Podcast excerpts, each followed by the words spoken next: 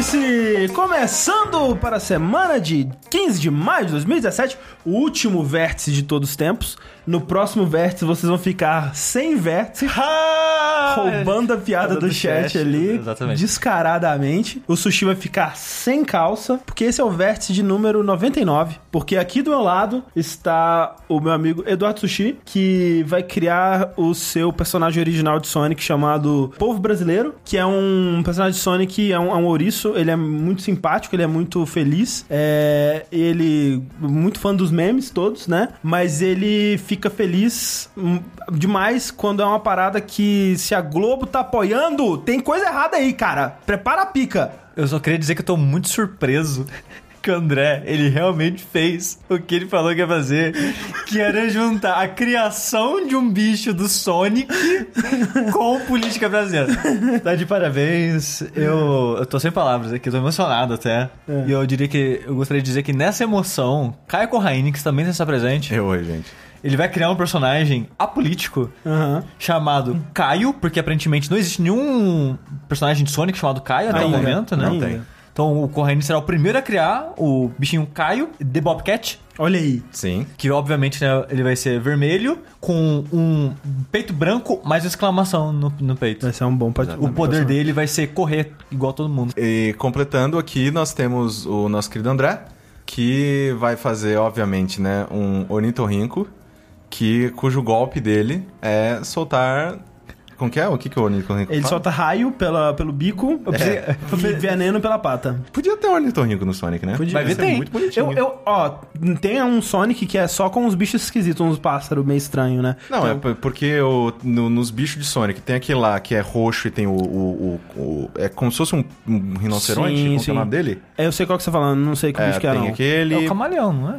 É, acho que é um camaleão, né? Talvez. camaleão. Então, então tem o camaleão, tem é, o gato, tem a raposa, tem. Tem um monte de bicho no Tem. Sonic, cara. De Verdade, tem bastante bicho. Pode ter um, um, um ornitorrinco, sim. Tomara que tenha. Gente, o Vértice, ele é um podcast que desde sua origem. Mentira, desde sua origem foi porra nenhuma. Mas por há bastante tempo já ele é um podcast quinzenal, né? Que você acompanha quinzenalmente, quem diria. Aqui, ao vivo, no nosso canal do YouTube, youtube.com.br jogabilidade, ou no nosso feed do podcast, né? Do jogabilidade, jogabilidade.de. Ou você pode ir no games.jogabilidade.de e assinar esse feed no seu agregador de podcast aí favorito, que você recebe ele, né, toda quinzena, o Vértice. Mas isso vai mudar. Eita, vai, vai acabar então. Vai acabar. Último podcast. A partir do episódio 100, o que vai acontecer? O Vértice, ele vai ser dividido entre episódios de notícias e episódios de jogos. Então a gente né? vai pegar os dois blocos separados e fazer programas separados. Só Exatamente. que vai sair semanalmente cada um deles. Exatamente. Sim. A gente comentou bastante sobre isso no Responsabilidade, então se você quiser saber com mais detalhes, a gente é, falou bastante sobre isso lá. Mas é basicamente porque a gravação do Vértice é, costuma é, durar bastante, né? Tem programas de três horas, mais de três horas, geralmente é mais de duas horas e meia aí, fácil. É, e é uma gravação muito cansativa. Isso, e a- acontece sempre que quando a gente chega nas notícias, a gente tá tipo, cara, gente tá cansado, a gente quer terminar isso é, logo. E o sushi, coitado, vai se fuder editando. Cada minuto que a gente passa falando mais aqui, o- mais um minuto que o sushi vai se fuder tentando editar isso em dois dias. Então, é, a gente vai dividir pra dar uma atenção igual aos dois é, formatos. O vértice de jogos, ele vai deixar de ser ao vivo, ele vai ser lançado somente em formato podcast, porque a gente já tem os do que se trata no canal, que é basicamente o que a gente fala aqui no vértice, a gente dá impressões sobre jogos e tudo mais. Isso vai continuar tendo no canal com mais frequência. E o vértice de notícias, ele vai continuar sendo isso aqui que a gente tem hoje, só que vai ser mais divertido, vai ser é, mais focado nas notícias e discussões mais filosóficas sobre jogos e tudo mais mesmo. E a gente vai tentar trazer mais participação de vocês que assistem, né? Então, sejam bem-vindos ao último vértice, como a gente conhece ele hoje. Olha aí, que coisa bonita. It's Tchau. the end of the world as we know it. O que o seu coração te manda hoje, Caio Corraine? Hoje, eu vou muito roubar no meu bloco porque eu vou falar junto com o Sushi. Vamos tirar algumas coisas da frente. Eu não gosto de Dark Souls. Assim, é, já tentei todos os jogos que saíram, já pelejei, já me dava aquela animada. Não, agora vai. Aí acontecia alguma coisa, eu ficava perdido, o jogo me frustrava e eu falava, blé, ok, é isso aí. E então eu meio que pensei, ok, esse gênero de jogos, esse estilo de jogo, de jogo Souls-like não é pra mim, né? Tipo, eu, eu estou é, sabe, tipo, em paz comigo mesmo Aham. de admitir isso, né? Que eu não gosto de Dark Souls e isso provavelmente não vai mudar se a série se mantiver. Eu não joguei Bloodborne, né? Tem, sou- Eu, eu vou trazer isso em breve no assunto. tem amigos meus que jogaram Bloodborne e falaram, caralho, agora, agora clicou. Então, né, eu não tenho essa comparação também. Mas, desde que começaram, né, a, a anunciar é, é, imagens e vídeos é, de The Surge, eu me interessei por quê? Porque é um jogo na pegada de Souls, só que numa temática que me chama mais a atenção, que é um... Sci-fi. Sci-fi, futuro, robô, tipo, armadura, é, é, tipo, faísca saindo, esse tipo de coisa. É, e aí eu falei, beleza, então eu vou testar isso aqui mais uma vez, vamos dar uma chance. O que você acha, Corraine, das pessoas que falam que é proibido comparar esse jogo com Dark Souls porque isso é falta de criatividade? É, A gente compara, com- sempre comparou Gênero é o Sonic quê? com Mario, né? Então. Gênero é o que, gente? É, e, e assim, e o. Eu, eu sinto que é uma comparação extremamente válida quando você tem um jogo que populariza dinâmicas e uma maneira de você né, pensar na jogabilidade, como foi o caso de Dark Souls. Sim. Alguns jogos antes dele já tinham esse, né, esse espírito, alguma, muitos, de, eh, muitos dos, do, do, do que faz Dark Souls ser Dark Souls já estavam em outros jogos, sim, mas você pega um jogo que populariza aquilo e coloca aquilo na frente de E- e diversas essa é uma maneira- pessoas. É que, nem, é que nem quando as pessoas falam que, ah, é- era na época, né? Porque hoje em dia já, já distanciou mais, eu acho. É que, ah, é, é um, um shooter de cover tipo Gears, né? Sim, Como sim. se Gears tivesse criado, mas não, não necessariamente. Exatamente. E é, na- na- também na época, cara, eu tô lendo, é, né, para fazer uma impressão, eu leio muitas revistas antigas. E eu, em diversas delas, quando ainda não existia o termo FPS, É. era jogo no estilo de Doom. No jogo no estilo de jogo. E, e, assim, até o pessoal usa, né, o Souls-like pra determinar É, o ro- gênero. roguelike É. é. a mesma coisa. É a mesma baseado coisa. num jogo chamado Rogue. É, em, em português, né, não parece, né, mas, tipo, essa é uma frase que, né, em inglês... É cê- tipo Rogue. É tipo rogue, é, a tradução seria isso. É- é- esse jogo é tipo rogue, ele é roguelike. Pode é, eventualmente virar o, o- o gênero, né? Chamar de Souls-like. Mas o que eu acho, né? O que as pessoas criticam é tipo assim: ah, é, é difícil abrir essa garrafa. Essa garrafa é o Dark Souls das garrafas, sabe? Aí, tipo, eu. Aí é babaca mesmo. É, aí é meio escroto e, é- e, né, foi meio que usado a exaustão e tudo mais. Mas acho que The Surge, ele é tão intencionalmente Dark Souls que se você fosse fazer um, um vídeo, né, falando tipo, ah, ele é um jogo que ele tem é, morte, aí quando você morre, seu, você tem que ir lá onde você morreu e pegar os seus itens, mas os inimigos respawnam quando você chega num ponto, no checkpoint do jogo, e aí nesse checkpoint você pode dar level up. Cara, fala que é tipo Souls, que você já passou toda essa informação, sabe? Exato. É é uma facilidade pra passar pras pessoas. Tipo, você contornar isso é que nem Metroidvania. É o nome merda? É merda. Mas se você descrever o que o jogo é em palavras, fica muito mais longo que eu falar. "Ah, Não, é Metroidvania. Pronto, todo mundo entende, todo mundo sabe o que é. Sim, mas, por mais que eu entenda que às vezes, pra quem não acompanha tanto videogames, sim. isso é, acaba virando, né? A gente tá falando um outro idioma, e seria sim muito legal começar, né? Sempre ter esse cuidado de, não, pera, vamos, vamos parar dois segundinhos e explicar o que. Ah, Metroidvania é um jogo, né? Baseado em plataforma, que você vai adquirindo é, habilidades que com elas você consegue avançar no cenário em pontos que você não era im- impedido antes. E, né? Tipo, dá pra fazer isso, mas, né? eu- a gente, a- de vez em quando, simplesmente é mais fácil você é, Dá pra direcionar. fazer um pouco dos dois também. É, né? exatamente. Direciona aí, vai, É. vai, vai embora em direção à informação que você tá realmente querendo passar. Sim. É, e é, isso é uma coisa importante, porque quando as pessoas veem. Eu tava né, falando bastante sobre The Surge no Twitter.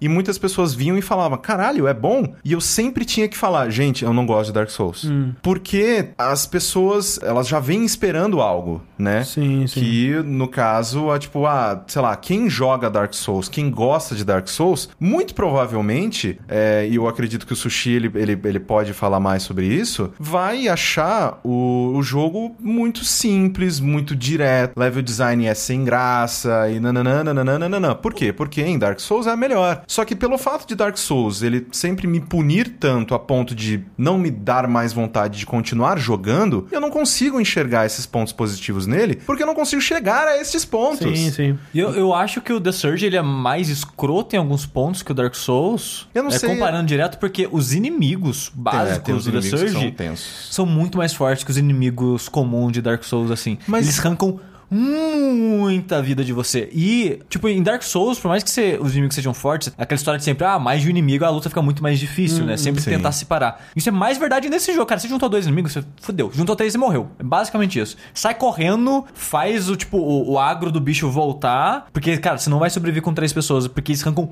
muita vida sua. Sim. Só que ao mesmo tempo ele tem coisas que, né, me corrijam se eu estiver errado, tipo Dark Souls. Se eu estou com um monte de Souls e eu não quero usar porque eu estou juntando para um- alguma coisa específica, se eu perder, tipo, e não conseguir recuperar, fudeu. Sim. The Surge ele tem esse Ele tem um banco que você pode ele guardar. tem um banco. É. Que eu, tipo, eu jogo. Eu, eu- ah, tipo, eu tô- estou tendo é, dificuldade nessa parte, né? Quando você vai pra segunda área. Eu tive muita dificuldade quando eu cheguei na segunda área, porque é um, é um grande salto, né? Dos inimigos meio burros da primeira pros caras de garra felina que vem pra cima de você e, Aham. tipo, te, te destrói em três golpes. É, então foi uma, um- uma evolução um pouco complicada pra mim. Só que aí eu, tipo, peguei o meu ritmo e falei, beleza, tipo, eu vou, mato um, dois, três, volto, deposito. Vou lá, mato um, dois, três. E o jogo ele me permite ter esse tipo de progressão que jogando Dark Souls é errada. Então, é por isso que eu estou Como me. assim, errado? É errada porque ele chega um momento em que a, o, pra subir de nível, talvez, tá tão alto que eu nunca consigo, tipo, juntar souls o suficiente antes de morrer. É que, é que você. É, é outra con- conversa pra ter em outro momento, porque o level ajuda, mas não é algo que você precisa ficar triste que perdeu, sabe? Então. Mas é uma mentalidade que você tem que acostumar a desapegar. É, e é pelo fato de não conseguir me adequar a esse, a esse tipo de mentalidade que eu estou me divertindo mais com o The Surge, porque ele, ele, ele me permite manter a mentalidade que eu já tenho. Ele, é, então... Você não precisa adaptar, você não precisa aprender algo Exato, diferente, então meio que. é, obviamente que isso, é, eu falando, pode parecer até um, um lado negativo do jogo, porque ele não está, entre aspas, me desafiando a aprender, pensar de uma maneira diferente. Mas, cara, quando eu tô jogando alguma coisa, eu não quero me frustrar tanto. Então, tanto que, sei lá, o primeiro Dark Souls foi. Acho que o, o primeiro foi o que eu mais falei, não, eu vou jogar isso aqui, eu preciso entender, eu preciso entender. É, o Tengu chegou. E. não, não. O, o- tipo, o, o Tengu foi uma coisa assim mais engraçada de acontecer. Caralho, eu nem sabia que tinha poderes assim nesse jogo.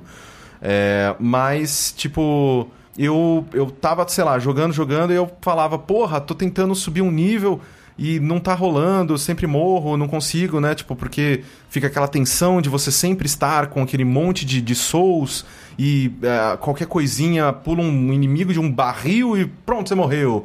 E aí você não consegue chegar lá de novo. Todo aquele seu, entre aspas, aquele seu progresso de horas foi pro caralho.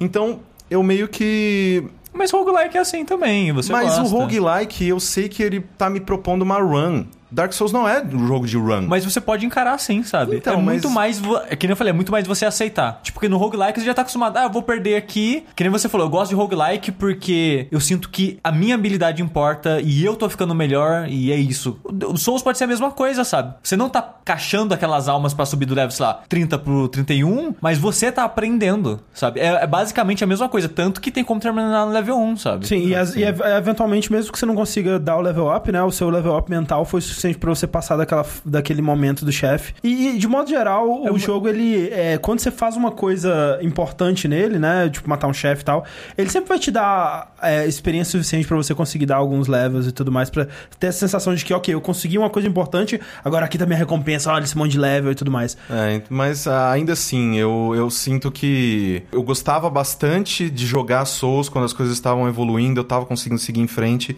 mas quando eu, eu chegava num ponto em que pra qualquer lado que eu estava indo, tipo, era a morte certa e a minha habilidade não era boa o suficiente, e eu sentia que talvez eu tinha ido pelo lado errado, para a direção errada, enfrentar os inimigos errados, eu não sei, assim, eu, eu, eu não tenho paciência, eu não tenho paciência, eu não tenho tempo, e eu não tenho essa sobriedade pra poder parar e falar, não, eu vou te des- eu vou te desvendar jogo. Não, cara, numa boa, não, não, sabe? Então, é, eu eu prefiro que o jogo ele me dê a mão e fale, olha, vai ser difícil, vai ser complicado, vai ser uma merda. Mas vamos aí, tipo, eu, eu vou tentar te ajudar e eh, vamos ver se você aprende alguma coisa no processo. Porque senão é, eu estou me punindo. Eu- por mais que eu goste muito de roguelike, eu sempre sinto que nos que eu mais gosto, eu estou falhando porque eu fiz alguma coisa de errado. E em Souls, pelo fato dele ser tão aberto, ele ser tão livre e você ter a possibilidade de fazer merdas gigantescas só porque sim, eu ficava meio. Coloca uma rodinha na minha bicicleta, por favor, só isso que eu queria. Mas é engraçado né, assistir, tipo, as coisas que o Corraine critica de Souls são coisas que a gente usa como elogios, né? Tipo, Sim, ele, sim. Sim. ele reclamar de que é, é, que roguelikes, ao contrário de Souls, são jogos onde você sente que quando você erra, você é porque você errou. É, é sempre uma das coisas que a gente fala pra elogiar Souls. Sim, né? é que tipo, o Corraine pode falar, nossa, que injusto, eu tava andando aqui de boa e saiu um cara de trás de um barril e me atacou. Agora você sabe que tem um cara de trás de barril e você vai, caralho, todo barril pode ter um cara, sabe? Ai, nossa, imagina. Tipo- Aí, aí vira trabalho, tá ligado? tipo, tem que lembrar tanta coisa. Mas, mas Não, eu roguelike é exatamente a mesma coisa, sabe? Mas Que nem as eu regras, falei- mas- geralmente um roguelikes, geralmente são Mas a muito... regra do Souls é, tem um perigo a cada esquina. Anda sempre com o escudo Esse levantado. é o ponto, eu não quero Ele é ter que passar O- por isso. O, o que é, não, e eu entendo, é total válido. É, o, o que, que eu acho que os jogos tipo Souls, especialmente o Dark Souls 1 e o Demon Souls, Bloodborne, que são os que eu mais gosto, eles trouxeram pra jogos pra mim, que é algo que eu acho que tava em falta e foi o que eles é, é, fizeram de tão bem nessa indústria, e por isso eles são tão referenciados hoje quando a gente fala de dificuldade, por mais que a dificuldade em si não seja o chamariz principal dos jogos, aqui ele trouxe aquela coisa que, tipo, cara, é, é bom ter essa tensão e a- o fracasso e a derrota e, e tudo mais, porque vai deixar a vitória e o momento que você fizer a parada certa e conseguir passar desse desafio ainda mais doce, Sim, sabe? sim. Tipo, você só vai conhecer o sabor do doce quando você conhecer o amargo. É meio como que. já diria Tom Cruise no Valendo é meio que. Eu prefiro uma caixa de bombom que eu vou recebendo um bombonzinho de hora em hora. Aham, sim. Do que um bolo que é um trilhão de vezes melhor do que a caixa de bombom e ele vai ser me entregue de uma vez só, mas vão me fuder tanto É, você pra vai ter conseguir que esse nadar bolo. pela merda pra Eu vou poder ter pegar. que me fuder tanto pra conseguir esse bolo. Sim. Então, eu não sei, assim, é meio que. Eu não lido muito bem com o fracasso, é, e tanto na vida real quanto nos jogos. Então, se alguma coisa tá difícil demais, eu falo, ai, será que vale tanto a pena assim? Eu, eu, eu, eu sinto que eu estou tão perto desse momento de transcender, de tipo, porque, sei lá, tipo, no, no Dark Souls 3, eu matei um chefe X lá, eu fiquei, cara, agora eu entendi, agora vai, agora Sim. vamos! Pra só cagar, tipo, lamber o cu do cachorro o resto da minha vida. Eu falo, ah, não, cara. E eu acho é ótimo que tenham jogos tipo The Surge meio que tentando explorar outros lados dessa Sim, fórmula, sim, né? e é por isso que ele tá me divertindo até agora, porque. E talvez daqui pra frente eu veja que ele tá difícil demais e, e cagou, me, tipo, babou de novo. Só que eu. Eu, eu chuto, Corrêne, que a próxima área que você for, a terceira, você vai sentir isso. É, mas- Porque o saldo de dificuldade dela é muito escroto. Tem uns inimigos lá que são imbecis, sabe? Que, esse jogo, assim como Lords of the Fallen, que é o jogo anterior desse estúdio, ele tem problemas de ataques com dano no primeiro frame. Hum, Então, assim que começou o ataque, você tomou dano. E você não tem tempo de reagir. entendi. Então, e tem inimigo que vai jogar três desses em uma vez em você, você vai morrer com um ataque deles, você vai só pôr um jogo divertido esse aqui, sabe? É, então, mas- esse jogo eu acho que ele consegue ser mais escroto que Dark Souls é, em alguns momentos por causa disso, porque ele não tem essa política de vamos polir certinho a animação de todo mundo pra ter o dano na hora certa, pra pessoa poder ver aquilo e reagir essas coisas. Esse jogo ele é um pouco menos polido nesses aspectos, então ele parece um pouco mais, na minha opinião, é mais frustrantes e mais, como que eu posso dizer, é menos justos em Sim. alguns momentos por causa desses problemas e- técnicos deles. Exato, e é por isso mesmo que eu tô, né, dando a minha opinião só até agora, que eu joguei umas 8 horas dele. E foram 8 horas bem divertidas, na minha opinião, né? Por mais que eu veja, sim, todas as críticas que o pessoal que geralmente gosta bastante de Dark Souls faz ao jogo quando se refere a ele, que é um, um, ah, um level design meio genérico, todos os cenários parecem muito pare- são muito parecidos uns dos outros. Os inimigos são meio sem Os imaginação. inimigos são né, tipo, é, eles, né, é, é, principalmente os inimigos mais robóticos, eles são, né, o design deles é muito bem qualquer coisa. Ah, ok, Sim. é tipo, é o robô do, é o chefão do lado do E- Robocop E nenhum mesmo, deles e é eu acho aí. gostoso de enfrentar também. Sim. Porque, tipo, tem um inimigo que tem, tipo, um escudo na frente dele. Você tem que atacar a perna de trás dele. E, cara, é tão chato Ele que é ele tem vida pra caralho. ele tem muita vida e não, e se você deixa ele parado, ele começa a se curar, ele começa, tipo, que nem o Bastion de, de Overwatch, ele começa e, tipo, a coisar as coisas nele. Ele assim. nem é difícil, mas é chato, porque fica, cara, você fica cinco minutos no bicho e ficar esquivando pras costas dele. E ele tem aquela parada que ele trava a mira em você, então ele sempre gira junto com você. Uhum. Aí você tem que esperar ataques que ele para de girar pra ir pra. Nossa, é muito chato, sabe? Aí tem esse inimigo robótico que eu falei, que eu reclamei que você vai encontrar na próxima área. Cara, os drones voadores que vão acima de você, você não pode acertar eles e ficam atirando em você. sabe? Tem umas paradas muito chatas dos, dos inimigos robóticos desse jogo. Mas os inimigos humanos eu acho até divertidos de enfrentar. Sim. Por causa da dinâmica, da coisa diferente que ele trouxe pro gênero, que foi mirar em partes dos corpos. Sim, isso eu gosto bastante. Que- é- isso é outra coisa que eu gosto nele e que, né, ok, tipo, é, eu sei que Souls, né, tem drop de arma, é, não, não sei se é aleatório, mas... É, é, eu, eu, eu que sou chato, Demon Souls Dark Souls 1, ele não. A maioria, tipo, 90% das armas você consegue comprar ou achar no cenário. Uhum. Raros são os casos que você precisa dropar, mas tem uma arma ou outra que é necessário você dropar de alguém. E tem casos como Dark Souls 3, que eu acho uma abominação pro, pro gênero, que tem sets completos que você só consegue se farmar aquele inimigo por 3 ou 4 horas É, seguidas. aí é, aí é bad vibe. É, isso eu acho bem bosta. Mas o The Surge, ele faz um meio que um meio termo que todos os equipamentos do jogo. Armadura, sim. Arma tem uma ou outra que você acha no cenário. Uhum. Mas a maioria dos equipamentos desse jogo você consegue dos inimigos. Sim. Mas não é por sorte. É por habilidade ou estratégia. Sim, é, é uma- mais, é mais estratégia, eu acho. Porque os inimigos, o, o seu personagem nesse jogo, ele começa num- num- numa situação que é muito interessante, que eu nunca Sim. vi isso em nenhum outro jogo, que você começa cadeirante. Sim. Eu achei, cara, eu nunca encontrei um personagem cadeirante no jogo. Sim, eu achei Cara, bem interessante eles começarem daquele jeito, né? E você aceitou trabalhar na empresa que você tá indo trabalhar no começo do jogo, porque como parte do contrato, eles iam colocar um exoesqueleto em você, que esse exoesqueleto ia permitir você andar. Aí você, cara, eu vou lá trabalhar nessa empresa que Não, é pelo menos eu lógico, vou voltar a né? andar. Até eu. É, então o exoesqueleto que ele tem é uma parada bem gambiarra, parece uma gambiarra, e tem uma vibe bem... Qual que é o filme que você comentou, André? É Edge of Tomorrow do Tom Cruise com a Emily Isso, Blunt. e que pra é- mim- Ótimo filme, inclusive. Ótimo filme. Eu, eu não vi ele, então a gambiarra me lembrou é, Elysium, Sim, do New Blue também, Camp. também. Que é basicamente uma estrutura de metal que segue contornando a sua perna de um lado, o seu braço, tipo, suas duas pernas, seus dois braços e junta na coluna. Que é algo que também é bem baseado em, em pesquisas reais, né? Com essa parada que... Sim. É, tem aquele cara que o deu o pontapé inicial da Copa. Sim, Que ele, é. né, É tipo uma paradinha com- dessa que junta É. na cintura, eu É, acho, sim. né? E então, o exoesqueleto, a base do exoesqueleto é isso. E os equipamentos do jogo são é, pedaços de armadura que você acopla nesses pedaços específicos. E como o jogo ele se passa todo nessa fábrica, o começo do jogo é muito mais parte de... é, dos, dos trabalhadores, assim, né? Então você vai achar sempre pedaços de armadura que são, tipo... é, você começa com a armadura mais leve, que é os caras que fazem um trabalho mais, lá, de... é, de precisão, então eles não precisam de armadura muito pesada porque eles não estão em área de risco. Aí depois você acha a armadura dos. É, que se chama de Rhino, que são os caras que trabalham com.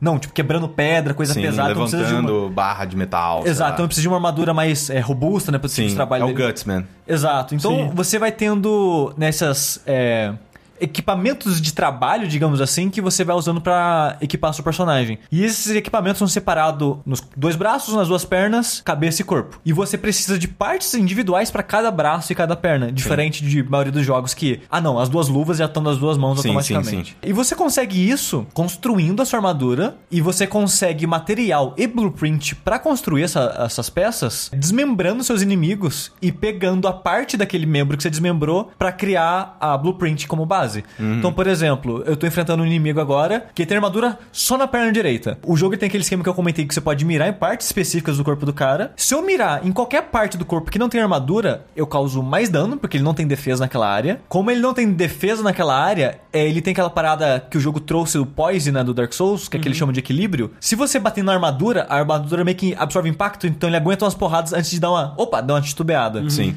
Se você bater na parte que não tem armadura, você automaticamente já cancela o ataque dele e você consegue dar um stagger nele de uns dois, três ataques. Tem uma hora que ele para de tomar stagger e, né, volta pra você não fazer como infinito, né? Mas você consegue bater bastante inimigo antes dele reagir. Só que, se você fizer esse jogo inteiro, você não vai ter armadura. Exato. Você vai continuar pra sempre com o mesmo pedaço de, de equipamento. Então, se você, em vez de matar ele da maneira mais fácil e for pra maneira mais difícil, que é atacando a armadura, que é onde ele vai ter mais equilíbrio, defesa, o que seja. A luta vai demorar mais também, né? Você vai Exato. correr mais risco. Durante a luta, o jogo ele vai acumulando um, tipo uma barra de especial, né? Que é uma que eles chamam de energia. E se você tiver com metade dessa barra de energia e o inimigo estiver morrendo, você pode escolher uma parte do corpo dele e executar, né? De- é decepar. Você mata o inimigo e arranca um pedaço dele fora. E o jogo ele tem uma parada de um cálculo que se você bater meio que aleatoriamente pelas partes do corpo, o jogo ele vai meio que sortear um pedaço que você vai pegar. Quanto mais você bate numa parte específica, maior é a chance de você pegar aquilo. Então, se você matar o inimigo batendo só, só na perna, você, tipo, 100% de você pegar a perna. Sim. Então, quando você quer pegar equipamentos novos, você vai. Ah, nossa, essa perna não tem. Você vai bater só Tipo, naquela perna. Opa, inimigo novo, vamos, tipo, eu... Você vai desmembrando aos O poucos. que, que eu faço? Eu vou. Ah, tem um inimigo novo aqui. Eu vou, pego a perna, volto, vou, pego outra, pego o braço, volto. É, então você consegue os projetos do- das partes do- da armadura e você constrói a armadura na, no que seria bonfire do jogo, né? Que é Sim. tipo um salão de, de manutenção dos seus equipamentos. E você consegue esses pedaços é decepando mesmo os inimigos. Porque toda vez que você tira um braço, você vai ganhar, né, um- o pedaço daquele braço. Aí você vai usar. Correção, Sushi.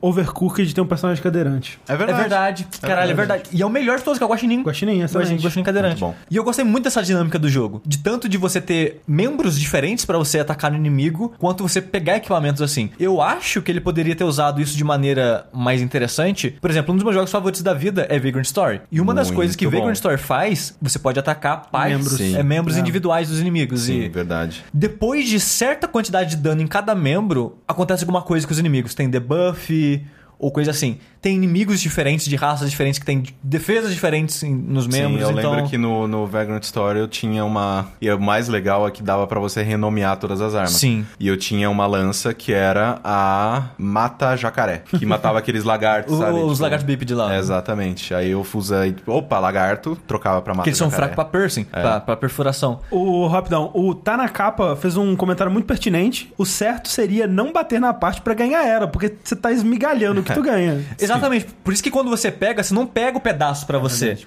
é você verdade. pega o pedaço quebrado que você usa de material pra criar a peça. Bem observado. Sushi. É, e você consegue a blueprint, porque em teoria, teoria, muita teoria, o seu personagem meio que estuda aquilo e fala, pô, eu posso fazer isso aqui Eu agora. consigo fazer isso aqui. É, Sim. eu consigo é, recriar isso aqui inteiro, sei lá. Por isso que você não pega, pega direto do- da, da perna do seu né, inimigo e tal. E, e isso fica basicamente pra isso, sabe? Eu gostaria que ele talvez tivesse colocado mais coisas diferentes, tipo, Pera desculpa. Lembrei de outro personagem cadeirante. Ai. Antes de todos esses. No Tony Hawk Underground 2, você joga com um carinha da cadeira de roda e ele faz manobra na cadeira de roda. Eu não lembro desse cara. É verdade. Pode continuar. Isso é verdade, gente. Pode procurar aí. É um, é, é um bom personagem, inclusive. será que você sonhou ou é verdade? Não, cara, tenho certeza. Tipo, o robô que eu falei que é chato de enfrentar, que tem que acertar a perna de trás, eu acho que talvez tinha maneiras mais interessantes de usar essa lógica. Tipo, esse inimigo ele tem, tipo, um braço, uma perna, algum pedaço dele que é mais frágil e seria, né, mais fácil, não necessariamente a única maneira de derrotar ele, assim. Mas, de modo geral, eu acho a ideia interessante, tipo, cara, você tá morrendo? Foca numa parte do. que não Sim, tem é. armadura. Tira outra armadura pra É, né, você tá finalizar de boa, o cara. inimigo que você tá mais seguro, pega a armadura. E uma coisa que eu acho interessante que eles fazem é que quando você bate nos, nas partes diferentes dos inimigos, tem defesa da, daquela armadura. Sim. Então, tipo, se, se for você bater bate no- no peito, Exato. você tá ferrado. Nossa, isso demora muito tempo pra derrotar o inimigo se bater só no peito. Sim. E uma dica pra quem, caso alguém vai jogar depois disso, se tiver um inimigo que tem todas as peças de armadura, bate na cabeça, que é a parte mais frágil, mesmo Hum. com a armadura, né? Fica a dica. Mas assim, essa dinâmica eu achei que ficou bem legal. Esse jogo ele tem coisas que eu, que eu gosto bastante. Outra coisa que tinha no, no- no Lords of the Fallen, eu acho que foi a única coisa até que eu elogiei do Lords of the Fallen, que é o risco-recompensa, né? Com as almas do jogo, com o seu recurso, experiência, o que seja.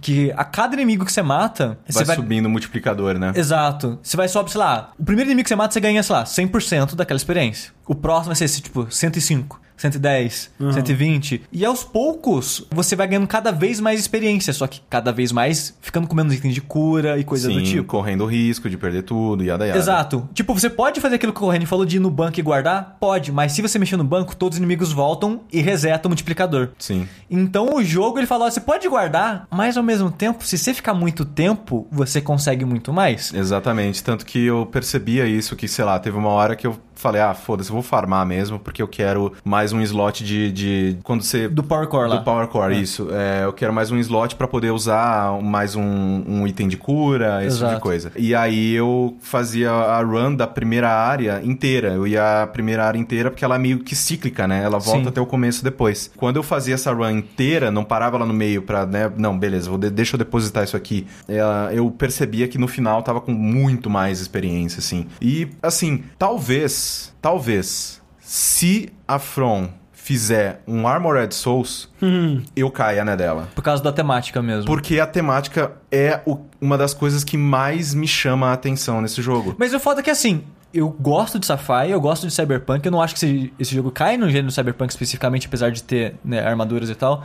Mas eu gosto da estética, eu gosto. Ele é, mas ele é cyberpunk, tipo, no sentido de que é um. é, né, tem os elementos lá. É, tipo, ele pode não ser o Um melhor bom- representante, né? Exato. Mas tem os elementos de, tipo, modificações É, mas, mas é mais sci-fi, eu diria. Que, tá certo que Cyberpunk é um- uma, Sim. uma ramificação do sci-fi, mas. É, ele não tem aquela cara que você espera de um jogo cyberpunk, né? Sim. Que, tipo, é, que é meio noir também e tal. Sim. Mas, ao mesmo tempo, esse jogo, o ambiente dele é tão sem graça que é tudo fábrica genérica e fechado o tempo todo. Ele não tem. Tipo, ele não tem a criatividade e a. Como que eu posso dizer? A quantidade de. a variação de, Sim, de áreas sim. diferentes, assim, que um Souls tem, por exemplo. É, sabe? só que ao mesmo tempo, quando, pelo menos, né, no que eu joguei de Souls, porque foi muito pouco, porque eu me afastei deles, né, rápido, era tudo castelinho e pedra também. É que você tava na primeira área. Sabe? Então, tipo, é, eu, eu meio que. Por isso que eu falo, se uma From, se, sei lá, uma empresa, né, que boa em fazer jogos assim, o pessoal que fez Nioh agora, talvez Sim. numa próxima mudar. Inclusive, eu preciso jogar Nioh, né? Tipo, tá aí uma Sim. outra. Uma, Sim. outra- Ele tem ganchos que provavelmente pegariam, que é a Sabe? coisa do loot que você gosta e tal. Então, é, eu acho que é, uma- o que mais me afasta de Souls mesmo é a ambientação e por isso que eu queria, talvez, né, talvez, se sair o 2, né, porque o primeiro eu não sei se eu vou querer voltar agora, Bloodborne 2. Eu É. talvez É, eu- eu da- que- daria uma, uma testada porque é, essa parte é, é vitoriana, né? Sim. tipo, a estética dele é é maravilhosa. uma estética que também me chama E mais a trilha sonora atenção. dele é muito foda. E a trilha sonora da Surge é que, que, que trilha. Tipo, é uma whatever, sabe? O pessoal tava te perguntando o que que você achou da história. É whatever também, sabe? É. Esse jogo, assim, eu acho The Surge um jogo competente, assim, ok, sabe? Eu diria, daria, sei lá, 6 pra ele. Aham. Mas eu talvez gostei mais dele do que eu teria gostado se não existisse Lord- Lords of the Fallen, sabe? Uhum. Porque Lords of the Fallen foi tão, tipo, tão lá embaixo que quando eu vi que o mesmo estúdio fez um jogo é, tão melhor em comparação, tipo, inferior a Souls, mas tão melhor, melhor o trabalho anterior deles, Sim. que eu fiquei, tipo, animado por eles, sabe? E eu acabei gostando mais do jogo nisso. Só que o jogo, tipo, ele não tem muito chefe, o que pode decepcionar muita gente que, Souls tem chefe pra porra, né? E esse jogo ele não tem foco em chefe, tem, sei lá, acho que cinco chefes só o jogo Uhum. inteiro. É muito mais foco no inimigo, é, inimigo Rafael. Laranja perguntou se você já zerou. Já, já zerei. Eu levei acho que em torno de, acho que de 30 horas, comecinho de 30 Maior horas, que Lord assim. of the Fallen, né? É, Lords of the Fallen você levou 10, eu acho. Eu Ah. devo ter levado quase 20, que eu sou meio lerdo com o jogo. E, cara, se você for correndo no, no- nesse jogo, você também deve terminar ele bem rápido, assim, em torno de 15, 20 horas. Ele que ele é bem curto em relação de conteúdo, assim. É, mas ele tem coisas que eu acho divertido. O combate dele eu, eu acho competente, sabe? Tipo, ele podia ser. As animações podiam ser muito mais polidas, os inimigos podiam ser muito mais variados e essas coisas. Mas o que tá ali, pelo tempo que tá, eu acho ok, sabe? Eu, eu não terminei, tipo, cansado e pra caralho, coisa assim, sabe? Mas, tipo, por outro lado, a estética dele é qualquer coisa, a trilha dele é qualquer coisa, a história dele é qualquer coisa. Ele é muito um jogo B, sabe? Aquela, pra aquele jogo, aquele mid-tier que a gente fala Sim. que tá quase morrendo. Eu- eu acho é que o- muito isso, cara. O protagonista desse jogo representa muito o que o Sushi tá falando. Tipo, você olha pra ele, ele é um, um cara. É só isso que você pode dizer sobre ele. Ele é um cara. É, e tipo, você não pode mudar a aparência nem o sexo. Aí você pensa, bom, se eles têm um personagem fixo, talvez ele seja relevante, tenha uma história. Não, tipo, é- foda-se, Aham. sabe? O que ele não é ninguém, ele não é ninguém. Sushi, se, ó, pensando na E3, que tá vindo aí. Hum. Tá vindo aí a E3, dizem que tá vindo. Sim. Você preferiria que a From anunciasse A. Bloodborne 2, B. Um novo jogo estilo Souls em outro setting, C. Um jogo completamente diferente? C. Eu também, cara. Olha aí. Armored Souls. Armored Souls. Que aí eu Ficaria triste se tivesse Bloodborne 2? Não. Não. Ficaria triste se tivesse um Armored Souls? Não. Não. Quero? Não necessariamente. Mas só pra encerrar, assim, o assunto do jogo, se você gosta muito do gênero, talvez valha a pena você jogar, eu acho. Que, tipo, eu acho que o caso do Corraine talvez é meio que uma ce- exceção. Sim, por isso que eu sempre... É, e eu, eu não, não indicaria, tipo, o Corraine, se o Corraine tivesse que comprar esse jogo, eu não diria pra ele comprar, sabe? Porque o risco dele não gostar é muito Sim, mais alto. sim, porque, tipo, sim. se você for avaliar tecnicamente, ele é um jogo inferior. Como que alguém vai gostar de um jogo inferior, sabe? Se não gostou do outro, que em teoria é mais polido, sabe? E eu não acho que os- o Corraine vai gostar do Bloodborne exatamente porque as coisas que incomodam ele em Dark Souls ainda existem lá, sabe? Que eu pensei que ele poderia ter gostado do, do The Surge por causa da temática, que foi uma das coisas, e por, por causa da velocidade, né? Que esse jogo não tem escudo. Ele não tem parry, ele é muito mais agressivo, né? É, isso eu gosto também. Embora, nas, ve- hum, nas vezes que eu tentei jogar Souls, eu tentei, tipo, cara, vou usar a maior armadura de todos os tempos, porque essa porra não consigo rolar, não sei rolar, não sei fazer nada. Aí não, não, Não, deu não, certo e, mesmo. e jeito. Bloodborne é foco rolar pra porra. É, então, eu não acho que você vai gostar de Bloodborne de qualquer forma, mas, tipo, é um jogo ok. No Steam tá acho que 120 reais. Eu não sei se ele vale o preço todo, porque, como eu falei, ele é um jogo. Promoção, né? É, Promoção é, tá aí. vai estar aí e eu acho que vale conhecer pelo menos, sabe? Se você conhecer pelo menos o que faz o Souls ser bom, sabe? Porque eu acho, como sempre, né? É ruim você ter que pagar pra descobrir isso, mas eu acho muito bom as pessoas descobrirem o que faz o bom ser bom e o ruim ser ruim, sabe? Sim, sim. Então joga esse jogo que, você- que é um, não é um jogo tão bom assim que você vai ver, caralho, né? Souls fez aquilo e aquilo certo, que coisa. The Surge é mó legal. Tô gostando bastante. Rapidinho, uma pergunta, já que a gente falou da E3 aqui, uma perguntinha que mandaram aqui no. A hashtag Vértice Responde no Twitter. Não tem a ver com o assunto, eu só achei é, uma pergunta aqui, porque eu queria, eu queria falar mais sobre a E3. Pergunta, arroba The Black Bliss. Pergunta, pensando em E3, todos sabemos que a Microsoft tem um caminho árduo se quiser retomar o posto de vice da indústria. Peraí, vice na indústria? Ela, ela- Ela já tá no ah, posto no de vice, vice da vice indústria. ela tá, ah, no momento. Atualmente. Atualmente. Número de venda. É. Afinal, a Microsoft até então não teve nenhum AAA de destaque pro Xbox One, a opinião da pessoa aqui. Enquanto tivemos Zelda de um lado, Horizon, Persona 5 do outro. Como vocês veem a postura da Microsoft a partir da E3, jogando com tudo que tem na manga? É possível uma reviravolta?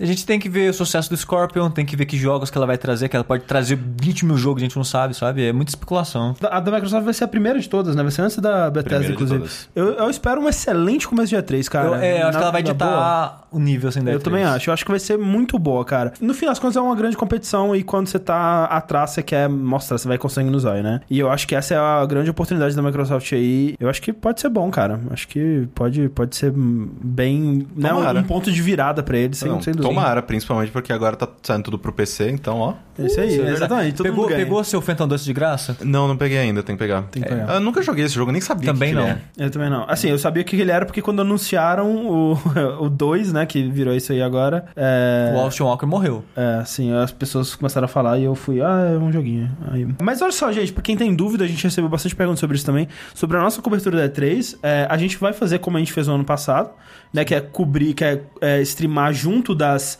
das conferências. E a gente vai fazer o bingo, a gente vai fazer streamings é, um pouquinho antes, né? E um pouquinho depois Pra, pra, conversar começar. sobre expectativas, Expectativas e e tal. o que rolou A gente depois quer e chamar tal. convidados. Com convidados, a gente quer chamar mais convidados esse ano ainda e tudo mais. A gente já devia, mas a gente ainda não começou a preparar isso, né? A gente vai juntar pra Essa conversar. semana mesmo tem reunião. É, pra, pra conversar bem sobre isso. Eu acho que, né, pra quem. o carnaval é, dos jogos. Ainda é um dos melhores momentos do ano pra, pros jogos. Então, a gente quer é, aproveitar ao máximo. E, ao contrário do, do ano passado, que eu fiz um streaming meio, meio xoxo, assim, elaborando bingo, esse ano a gente quer fazer um streaming fodão de expectativas e é, rumores e tudo mais, um pouco antes, e elaborar o bingo ao vivo com todo mundo e tudo mais. Vai ser bem foda. Então, aguardem aí que vai ser tudo anunciado. Falta três semanas, né? O review É, tá- de Destiny amanhã. Essa semana, Por que, por cara. que que as pessoas fazem acaba. isso tão antes da E3? Só acaba essa semana, meu Deus. Muita coisa. Muita coisa. Falando em muita coisa, André, Falando em muita coisa. eu joguei coisa pra caralho. Então fala aí, De novo. Eu joguei um joguinho aí, André, chamado Dead Cells. Que segundo o estúdio, é um Roguevania. Hã. Que eu acho que a, que a inserção do, do termo Vania ali, eu já acho que é um pouco é, exagerado, sabe? Porque é um jogo é um roguelike. Aham. O que, É. que isso significa, Steve? Que é um jogo, André, onde você vai ter. Ele vai... é um jogo mais light, no caso, porque ele não é de turno, não é RPG, essas coisas. Mas ele é um jogo onde você tem mortes permanentes, né? Você vai ter uma progressão, você morre, você perde tudo, tem que começar do começo. Os, os cenários são gerados proceduralmente. Ah, então vou embora aqui, falou. E você vai conquistando pequenas coisas que vai sendo liberada para sempre para suas próximas runs. Aham. Ele é de plataforma, tipo o, o Flint Hook que eu falei. Aham. Ele é 2D de plataforma, só que ele é mais ação melee. Ele diz ter inspiração de Dark Souls, a maneira que o item de cura dele funciona, que é tipo uma garrafinha com uma energia que você toma, leva um tempão pra tomar, e isso tem um número extremamente limitado. É, o, o jogo tem muito foco em parry e esquiva, Ah. então ele tem certas, referen é, certas inspirações, talvez, em, em Souls. Mas, diferente de Flint Hook, eu gostei muito dele. Olha aí. Flint Hook eu achei legal. Esse jogo eu gostei bastante. Fiz um streaming dele na segunda-feira, jogando um pouco dele. E as pessoas perguntaram pra mim qual que eram meus roguelikes favoritos. E eu falei o Bind of Isaac, que hoje em dia eu não tenho mais ânimo pra jogar, mas gostei muito, talvez meu favorito, apesar de hoje em dia eu não quero mais jogar ele. FTL, que eu amo, amo, amo FTL. A estratégia de combate dele eu acho incrível, que não teve, não se repetiu mais em nenhum roguelike, coisa do tipo, porque é difícil ter roguelike mais estratégico igual Sim, ele. sim. E talvez esse seja o terceiro Olha aí, roguelike. que loucura. Eu tenho péssima memória pra listas. Eu nunca guardo as coisas, nem as minhas que eu gosto, mas pensando por alto, assim, rápido, eu, eu talvez colocaria ele em terceiro, assim, porque ele é muito gostoso de jogar. Muito, muito, muito, muito gostoso. Ele tem alguns problemas, até alguns problemas que eu citei no Flint Hook, né? Que tipo, eu não gosto dessa filosofia de armadilha exacerbada do Flint Hook, e, e eu não gosto do- dos tiros dos inimigos que atravessam a parede e o seu tiro não termina nem a sala, quem dirá atravessar a parede. Esse jogo, ele tem um pouco disso. Ele tenta ser vênia, mas ao mesmo tempo ele coloca buraco que você cai e morre, sabe? Aham. O que não faz sentido pro tipo de jogo que ele mesmo diz ten- tenta ser, tenta ser sabe? Aham. O que eu acho ruim. Ele tem momentos de armadilha, mas são bem mais raros e menos frequentes, o que faz ser mais ok. O ruim é que, cara, como que é um jogo com foco em esquiva? A esquiva não esquiva da armadilha. Você não tem iframes Ah. com armadilha. Não faz sentido isso. Mas no inimigo você tem. Tem. Hã. Tipo, você- foi uma decisão, tipo, na armadilha não. É muito estranha, cara, que tipo, a sua esquiva você consegue atravessar o inimigo, né, ir pras costas dele, você consegue, né, evitar o ataque por completo, mas a armadilha você não consegue passar por dentro dela. Isso não faz sentido pra mim, sabe? estranho. É igual o buraco você cair e morrer, sabe? Seria como no, no Dark Souls você não conseguir rolar da flechinha da parede. Exato. Tipo, n- não faz sentido, Bizarro. sabe? Uma outra coisa que esse jogo tem que é um pouco estranha, mas é talvez uma, só uma decisão de design que eu curiosa, que o escudo desse jogo você não segura o escudo na sua frente pra sempre. Ah. Você segura durante, sei lá, um segundo. Hum. Só que sempre que você defende é parry. Então é um escudo que nunca defende, ele só tem parry. Ah, entendi. É. O que eu acho interessante e até bem poderoso, que você dá um stand de, tipo, quando você defende o inimigo, tem vários escudos diferentes com capacidades diferentes, né? Mas você sempre vai dar, tipo, um dano de volta no inimigo e, e ele vai tomar um stand de um segundo, meio segundo. O que é um conceito bem interessante. Esse- basicamente, as coisas que eu não gosto é isso, sabe? E uma- outra coisa que eu não gosto, mas não é sobre conteúdo do jogo em si, mas é o formato dele, que tá em Early Access. E eu não gosto muito. Você teve uma experiência ruim com ele Access no, por exemplo, no, naquele do, do menino lá na floresta, né? Que Don't quando ele Starve? saiu. Don't Starve, né? Que quando ele saiu, você Porque já assim, meio que. Eu joguei Don't Starve e gostei? Bastante. Cansei? Cansei, porque uma hora a gente cansa todos os jogos. Quis voltar pra ele depois que ele tava completo, do Early Access? Não. E aí é E, eu foda, né? sinto, Porque e hoje em dia eu, eu sinto, cara... eu joguei na pior época. Exatamente. É. Eu joguei a pior época. Se eu tivesse jogado 50 horas dele agora, em vez de 50 horas dele naquela época, provavelmente eu teria gostado mais até do sim, jogo. sim. E eu sinto a mesma coisa com esse jogo. Tipo, ele, ele poderia ter lançado assim. Ele tá bem completo. Segundo o estúdio, o jogo tem em torno de 20 horas pra você fazer tudo. Tipo, terminar ele, matar todos os chefes, Aham. fazer todas as rotas, o que seja. Você vai levar em torno de 20 horas. O que eu acredito, porque eu tô com acho que umas hum, 8, 9 horas dele agora. E sinto que tô, sei lá, na metade dele, não sei.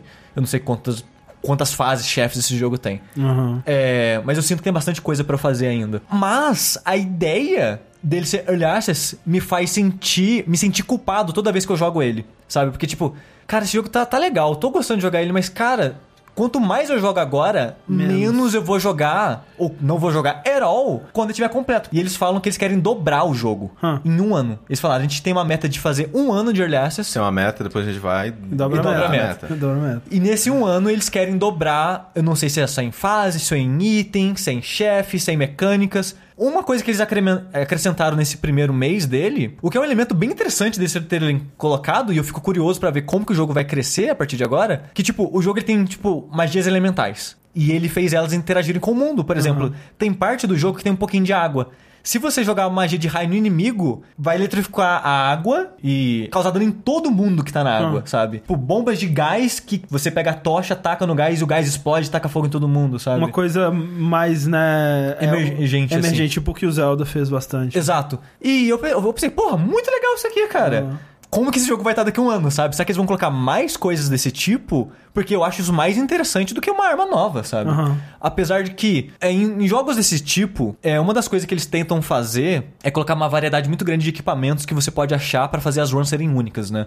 Uma coisa que a Isaac fai- é, fez e fez muito bem, né? De, de ter 300 mil itens. Cada item vai alterar seu tiro de uma maneira muito específica e única. E isso eu acho muito legal. E isso acabou virando uma característica de roguelites, né? De ter runs bem diferentes, habilidades, Sim, itens sim. de- que funcionam de maneira bem diferente. E a maneira que esse jogo fez isso pro gênero dele, que é uma parada de combate de plataforma assim, foi muito interessante. Que, tipo, com foco em melee ainda por cima, que, tipo, de tiro você poderia fazer, ah, uma arma que atira um raio, uma arma que é uma bolinha, uma arma que é uma metralhadora, uma arma que é uma, shotgun, que atira em arco, né? Em melee é mais difícil você fazer isso. E eles colocaram nuances de, de clichês, assim, de, de RPG, que, tipo, a faquinha. Faquinha RPG é sempre, tipo, tido como boa, sei lá, em backstab, pelo menos, né, na sua cabeça, pensa, não, um ladrão, alguém furtivo vai usar. Sim. Então esse jogo tem uma faca que todo ataque nas costas dos inimigos é crítico. Só que se você bater pela frente, você causa pouco dano. Então ele faz as armas serem bem únicas nesse sentido. Tipo, tem uma faca que ela é meio fraca também. Só que se você estiver com 50% da vida ou menos, todo ataque dela é crítico. Entendi. Ah, ele fez a, a Rapier, cara, que foi a última arma que eu peguei, e é até agora minha arma favorita, eu acho. Que ela é muito rápida, tipo uma rapieira, né? Você cutuca o inimigo várias vezes, tipo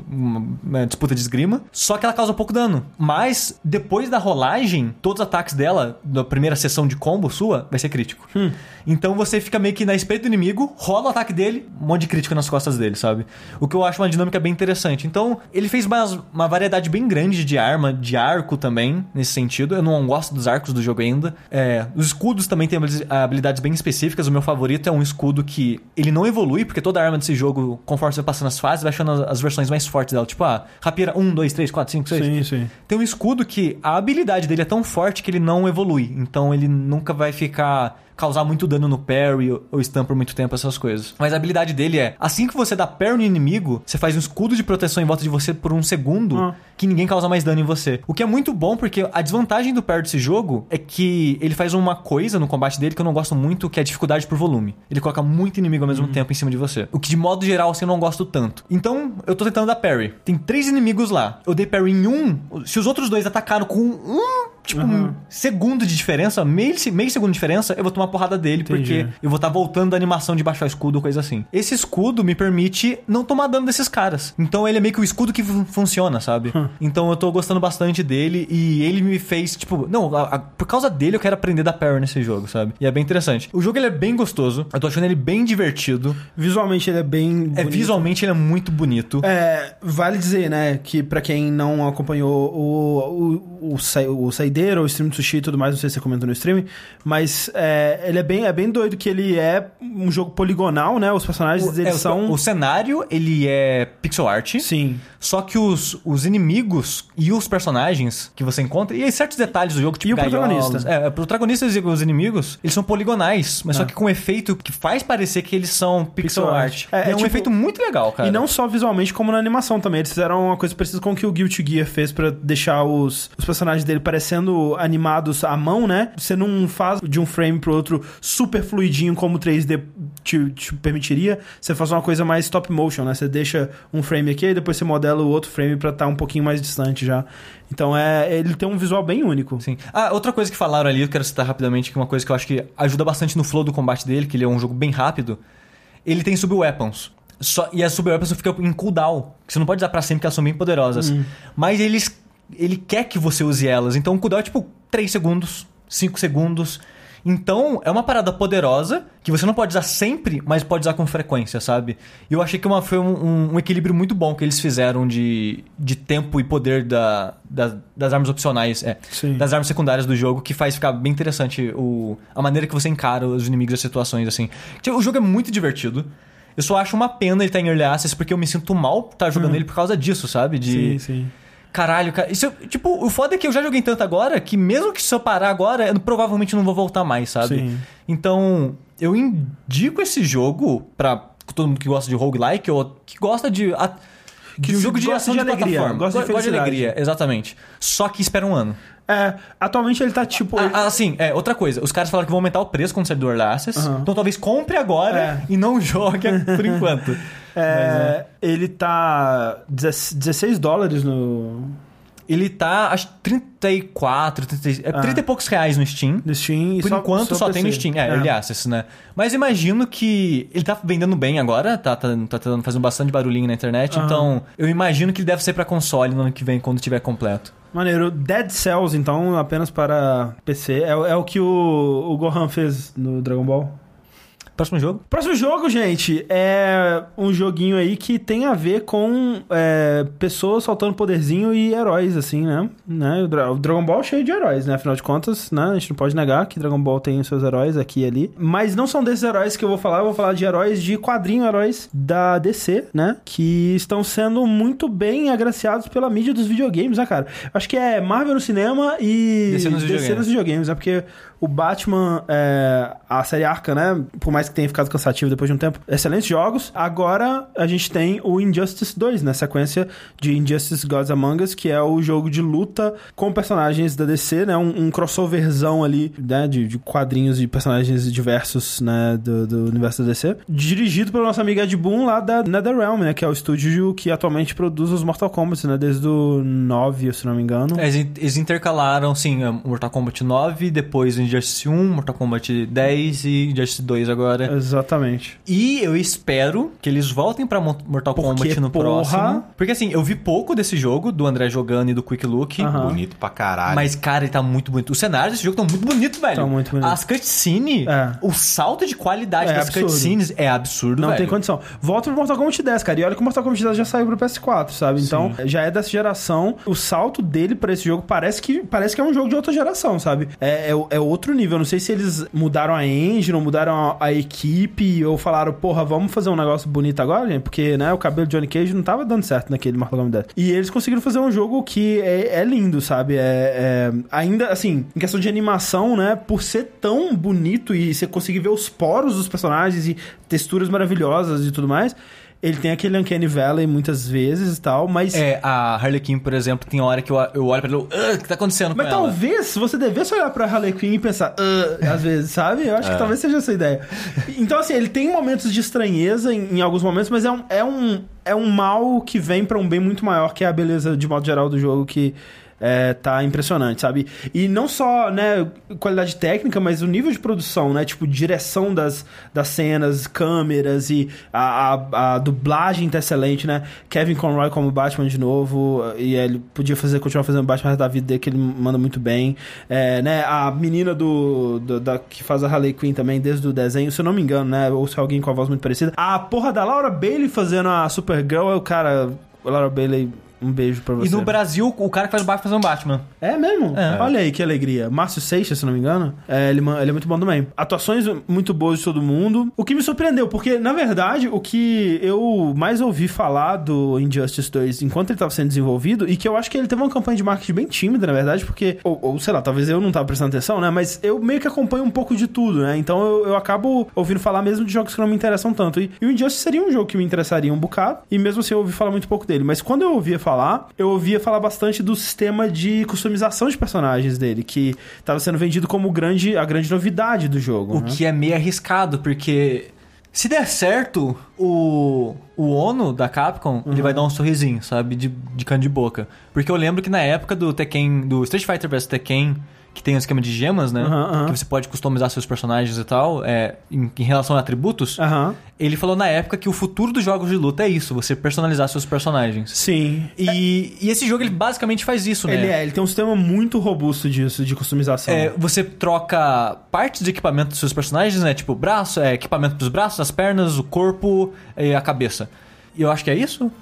É, E a arma. E Sim, arma. Isso. E cada coisa dessa que você coloca, você vai, tipo, colocar mais força, é, mais defesa, E muda a aparência mais também. vida, e essas coisas. Sim, e aparência. Mas eu acho que o mais arriscado a fazer Uhum. é mexer em atributo pro online, velho. É. Isso é uma parada muito louca. É bem louco. Tipo, como que isso vai funcionar? Será, É, que, tipo, eles será que vai funcionar? É, a gente tem que ver, né? Isso é algo que o jogo lançou o que ontem, Sim. ontem, né? Do- da gravação desse podcast. Então não tem como saber ainda, né? A gente vai ver como que vai rolar as interações online do pessoal. Se vocês vão estar pedindo, por favor, nerfa o, a, o, né, a customização tal de tal personagem, alguma coisa assim. Porque já é complicado você lidar com um jogo de luta que tem dezenas de personagens, você ter que equilibrar todos eles, né? Imagina, né? E aí foi algo que eles fizeram no Mortal Kombat 10 que eu já achei bem arriscado, que é cada personagem tem três é, Modos, modos, estilo né? de, estilos de, jogo. luta. Então, tipo, multiplica por 3, né, o nível de, de é, equilíbrio. E o Mortal Kombat 10, ele já não fez muito bem isso, né? Então, é, é meio estranho, é meio arriscado você colocar isso e eles estão querendo manter isso até pra campeonato, sabe? Tipo, manter esse tipo de coisa possível, né? Eu E- acho muito difícil, E, cara. e uma coisa que eu esqueci, falando na- nas tipos de luta, eu lembrei que esse jogo também tem golpes que você pode equipar. Uma coisa que a gente tem que dizer que tudo isso, todos os pedaços de roupa e golpes novos, você tira em pacotinhos. Exato, é, é, é, é Overwatch, né? É Cê- Overwatch, Você exatamente. ganha uma, um, um caixotinho e vem randômico. Exatamente. Aí tem os caixotinhos de bronze, prata, ouro, diamante, não sei lá o que, que quanto melhor pacotinho, mais coisa vem e melhor as coisas são. E tipo, você ganha com bastante frequência, sabe? Tudo que você faz no jogo vai te dar pacotinho, né? Exato. Mas você pode comprar também, se você quiser, obviamente. Com dinheiro de verdade. Best value. E você pode ganhar golpes nisso, e esses golpes, quando equipados, substituem golpes antigos. O que faz mais ou menos o esquema. Gemas. Não, não, não gemas, Não. o esquema do Mortal Kombat 10. Ah, tá. dos é. estilos de luta. Sim, é Só verdade. que você escolhe a combinação de golpe que você vai dizer, porque você pode equipar dois golpes novos. Sim, sim. Então você meio que cria seu estilo ali, além de você criar os seus atributos, né? Tudo isso no papel parece interessante, mas quando eu penso. Se for perfeitamente equilibrado e lindamente Exato. fantástico, né? Porque assim, em teoria, se for jogar on- você pode jogar online com isso desativado. Em teoria, se você jogar online com isso ativado, como que eu vou saber que eu vou estar enfrentando alguém com os equipamentos que vão estar absurdamente mais fortes que o meu? Os equipamentos são separados por nível. Aham, Vai ter tipo uma luva level 5. Só personagem level 5 pode equipar. aham, aham. E você só vai enfrentar pessoas do seu level. Sim. Então, em teoria, vocês vão estar mais ou menos elas por elas. Pode ser que você tenha, tipo, três peças, cinco, tudo três. E o cara tenha tudo cinco. Mas será que isso vai ser suficiente pra fazer uma. parecer injusta a luta, sabe? Sim. É, não- É, o nome do jogo. O nome do jogo? Hum, é, ok. Como cobrar equilíbrio de um jogo que chama Injustice. Mas é, eu não joguei online ainda porque o modo história ele me pegou bastante, né? Eu tenho uma olhada de leve nos outros modos só pra ver como Ele é que tá eles muito eram. grande, porque no primeiro jogo era em torno de 4 horas e terminava. Então, me disseram que é umas 7 horas, é mais ou menos a duração do modo história do Mortal Kombat é, é X, né? Do Mortal Kombat 10. É, o que eu acho bom, assim, eu devo estar mais ou menos perto da metade, acho que são 12 capítulos, eu tô no, no 5. É, e assim, é tipo o Mortal Kombat X, no sentido de que a história, quando você para pensar nos eventos que estão acontecendo nessa história, é meio que não faz sentido, é uma história muito bosta. É, aquele negócio tipo, ah, vamos. É, não, você, você precisa é me ridículo. ajudar. É história de quadrinho. É, não, é tipo. Não, é pior, é não, pior. é tipo, Não, é que tem umas lutas idiotas. É, eu Exato. preciso da sua ajuda. Tipo, mas eu não quero ajudar. Não, Então a gente vai ter que brigar. Não, mas, não, cara, a gente assiste tá- anime, o que que vocês vão reclamando? Não, mas cara, olha só, tem tipo assim, é uma cena, tá o, sei lá, Canário Negro e o Arqueiro Verde lutando contra o gorila no zoológico, né? Eles estão lutando contra o gorila, gu- gu- gorila, né? Bateu no gorila. Aí ele derrotou o gorila. Aí abre um portal interdimensional, sai um cara, eu vim do futuro para dizer que vocês têm que se juntar a mim porque eu vou trazer, a- solucionar o problema de vocês, senão vocês estão fudidos, se juntem a mim agora. Aí eles falam assim, ah, não sei se eu devo me juntar a você não. Ok, então vamos lutar. Aí eles lutam. Aí quando de- desce a porrada, mas nossa, desce a porrada, cara. Aí quando desce a porrada, aí o cara, ok, nós lutamos, mas lembre-se, hein, você tem que se juntar a mim eventualmente, hein. Aí entra no portal e vai embora. É tipo isso, sabe? Então é. É, é um. Quando você para pra pensar, tipo, se você fosse se inscrever e então abrir um portal, um ser do futuro chegou, desci a porrada nele, então ele foi embora. E continuei a andar pelo zoológico. Meio que não faz muito sentido, sabe? É uma história meio, meio ruim. Mas funciona pro modo história que eles estão. é, E que é um jogo de luta. Sim, é um jogo de luta e tudo que tá lá da história tá servindo você progredir através desse, desse jogo de luta. Que funciona como é também desde o Mortal Kombat 9, né? Que você vai seguindo a história através de pontos de vista diferentes, de personagens diferentes. Né? Você começa com o Batman, aí o segundo é a Arlequina, por aí vai, né? Com a diferença, e eu não me lembro se isso tinha no Injustice 1, eu acho que não, em alguns momentos você tá controlando uma dupla, né? Por exemplo, tem a, a Canário Negro e a, o Arqueiro Verde. E aí eles vão enfrentar o Gorila, e aí o Gorila Grodd, né? E aí você pode escolher se você quer jogar com o, o, arqueiro ou com a, a Ah, canária. interessante. Então, é, nesses momentos você meio que escolhe. E, e é legal, porque eles, as duplas geralmente fazem sentido. Porque, por exemplo, o arqueiro ele é super é, range, né? Ataques à distância e tal. E a, a canário é mais de perto, ela é grapple e tudo mais. Então você meio que pode escolher o estilo de, de, de jogo que você quer. Nas mecânicas de, de luta, né? Ele mantém muita coisa do que o Injustice 1 fez. Por exemplo, defender pra trás, que é muito bom. Porque eu gosto muito do- do, É porque tem os ataques que saem das costas, né? Aí É. tem, tem um botão louco. Po- Pois é, é, no, no Mortal Kombat eu gosto muito de, de como funciona o, o esquema de luta de Mortal Kombat, né? É, eu acho um jogo bem gostoso de jogar, né? O, o lance dos combos é, discados, né? Que você simplesmente aperta, não tem muito no- a pre- preocupação com o timing do Street Fighter. E pra mim, que sou bem casual com jogo de luta, isso é mais legal porque eu consigo fazer uns combos Sim, eu, maneiros. eu, na época do Mortal Kombat 9, que foi o que eu mais, foi o que eu mais joguei do estúdio, é, eu achei bem divertido porque eu não sou hardcore jogo de luta. E eu achei divertido, tipo, pô, vou brincar nisso aqui, senti que eu fiz uns combos legais e tal. É. Só que quando você vai jogar online. Ah, não, aí é foda. é impossível, porque. Não, eu não pretendo jogar muito online, sabe? E- Não. E, é, é por isso que é bom que esse jogo tem um modo história Sim. e, e modos single players muito, muito bons, né? Sim. Porque, cara, como é fácil fazer combo e encaixar eles, os caras que estão jogando pra caralho no online, não tem como, cara. Não É. tem condição, sabe? E ele tem ferramentas, né? Ele sabe que os combos eles são, importa- eh, são muito poderosos, eles têm ferramentas, né? Tipo, gastar barra pra sair de combo, essa coisa toda tá lá, né? Ele tem um sistema, né? De, de que você vai concentrando, acho que até quatro barras, e ele tem aquela coisa que você pode ativar que os dois heróis eles dão um clash no meio assim, e aí você pode apostar a- quantas barras, né? E aí você pode apostar, você pode dar uma, duas, três ou quatro barras, e a outra pessoa vai dar uma, duas, três ou quatro barras, e quem tiver o maior número ganha, né? E, e a, o jogo aí, né? A, a troca é que você não quer dar todas as suas barras porque você quer concentrar suas barras pra poder dar o golpe especial. Ao mesmo tempo, você não quer deixar que a pessoa leve a, a disputa, porque se ela ganhar, ela pode recuperar a vida, pode te dar dano e essa coisa toda. Então, é uma, uma mecânica interessante. Fora isso, tem, né, o- os lances de você é, jogar o personagem em pedaços do cenário, jogar pedaços do cenário no, no personagem, e de lugares diferentes dentro do mesmo cenário, jogando o, o personagem lá. E isso tudo é muito bonito, né? É o que eles chamam de flash, né? Tipo, vem aquelas animações super trabalhadas, exageradas pra caralho. Tipo, o especial do, do Batman, né? Ele, ele lança o cara pra cima no Fulton, né? Que tipo no filme do, do Dark Knight. Nolan. É. E aí vem o, o, o avião dele, pega, aí o avião começa a voar com o cara e atira umas bazuca nele e, e joga o cara no chão, sabe? É, é super Mas- exagerado. mas Eu gosto muito do- do Flash, que ele corre tão rápido com o cara que ele viaja no tempo. É excelente. Aí ele bate o cara num dinossauro, É. tipo, encosta o cara no dinossauro e te dá um soco nele. O negócio é assim. E depois Joga ele- nele mesmo. em outra realidade. Isso é muito bom, cara. Isso é muito bom. O, o especial dele é muito bom. Parabéns. As pessoas deveriam valorizar mais o Flash.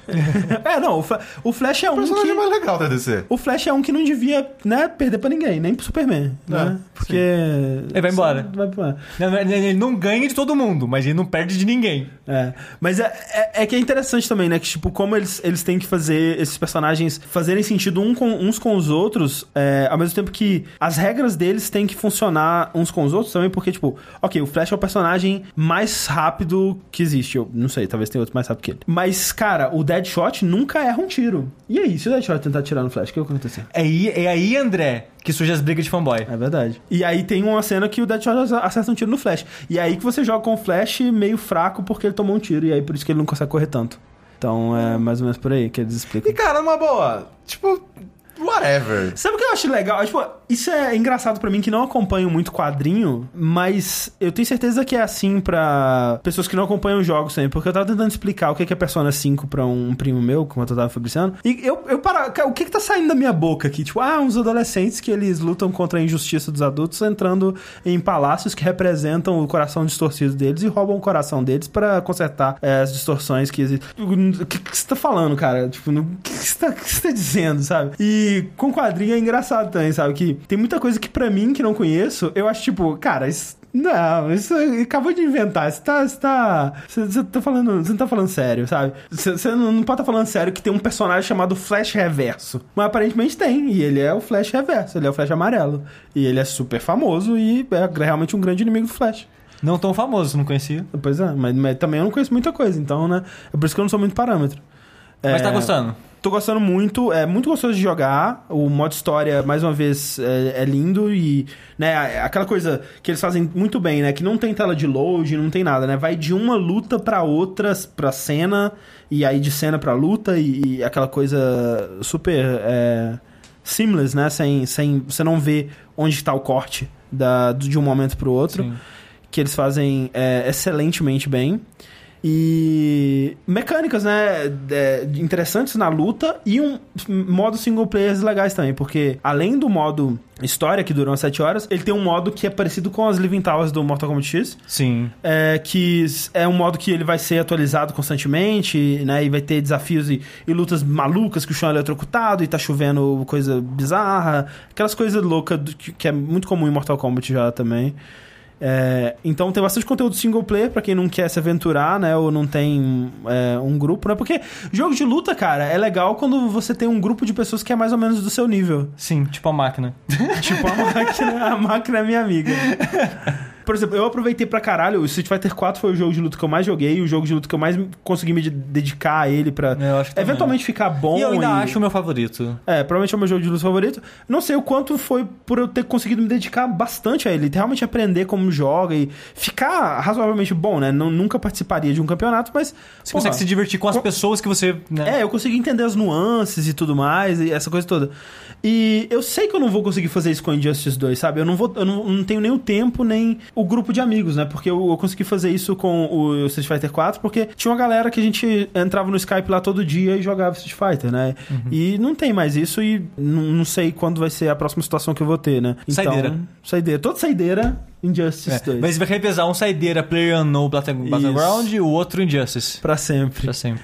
É, mas é isso, Injustice 2 é Você ficou positivamente surpreendido? muito surpreso. Eu, eu não esperava que ele fosse assim. Não, tá- até porque eu joguei bem pouco do Injustice 1 e. e Eu só terminei o modo história e parei. Foi nem terminei isso. o modo história. Né? Que é uma loucura a história, né, cara? Especialmente pra quem não, não jogou o Injustice 1. Começa essa história que, tipo, ah, o Superman, né? Ele matou a Lois porque o Coringa mandou, ele matou o Coringa e aí ele tá preso, né, gente? Então, eu aí. Peraí, como assim, cara? Que isso aí? Perdi alguma coisa. Então é, é bem doido. Porque. Eu quero muito assistir o, a compilação de todas as cutscenes sem as lutas. Sem as lutas. Todas as cutscenes que Vai eles ser muito no YouTube. engraçado. Porque Mas a campanha dele é bem curtinha, que eu joguei quando saiu na Plus e eu acho que foi em torno de 4, 5 horas, cara. Aham. É, é legal porque ele, ele coloca muitos personagens que você já conhece como, como tendo um, um, um arquétipo, é, né, um, um comportamento é, bem reconhecível dentro do universo DC, de outros jogos, de filmes e tudo mais. E, e esses personagens estão em situações diferentes. Né? Por exemplo, o Superman, durante todo o pedaço do modo história que eu joguei, ele é basicamente o vilão, sabe? Ele Sim. tá preso e as pessoas têm medo dele. É aquela parada que no Liga da Justiça a gente já viu isso e deve ter algumas versões já em, em quadrinhos e tal. Aham. Que aquele desenho da Liga da Justiça ele vivia adaptando quadrinhos famosos, né, pra, Aham. pro, pro, pro desenho. Que tinha aquela realidade que eles viajam que o Superman ele é o vilão porque ele ficou tão. Não, tudo tem que ser certinho que É. virou autoritário do caralho. Sim, e faz você sentido, Jogou, você você jogou um acompanha. papel no chão, ele toma, toma um soco do super-homem e morre, sabe? Sim. É, e, e- por exemplo, nesse, por, por enquanto, pelo menos, a Arlequina, ela trabalha pro Batman. Ela é, ela é basicamente a oráculo do Batman. Ela, ela, a roupa dela tem o símbolo do Batman nas costas, eles são brother pra caralho. E, tipo, velho, alguma coisa no Injustice 1 justifica isso, eu acredito. Né? Eu não lembro. É, Pois é, alguma coisa, deve ter acontecido alguma coisa dela com o Coringa e que ela mudou de lado e ela virou essa pessoa mais legal aí, tá lutando pelo bem e tudo mais, a justiça e a- sei lá, talvez discutam eventualmente qual que se o Batman tem razão ou não, enfim. Mas quando você chega no Injustice 2 sem ter esse background, é estranho, mas é estranho de um jeito legal, sabe? Você tá vendo esse personagem de uma forma diferente, é, é surpreendente, né? Você vê. Cara, eu imagino pra quem é fanboy da DC, cara, deve ser um orgasmo atrás do outro, sabe? Você vê.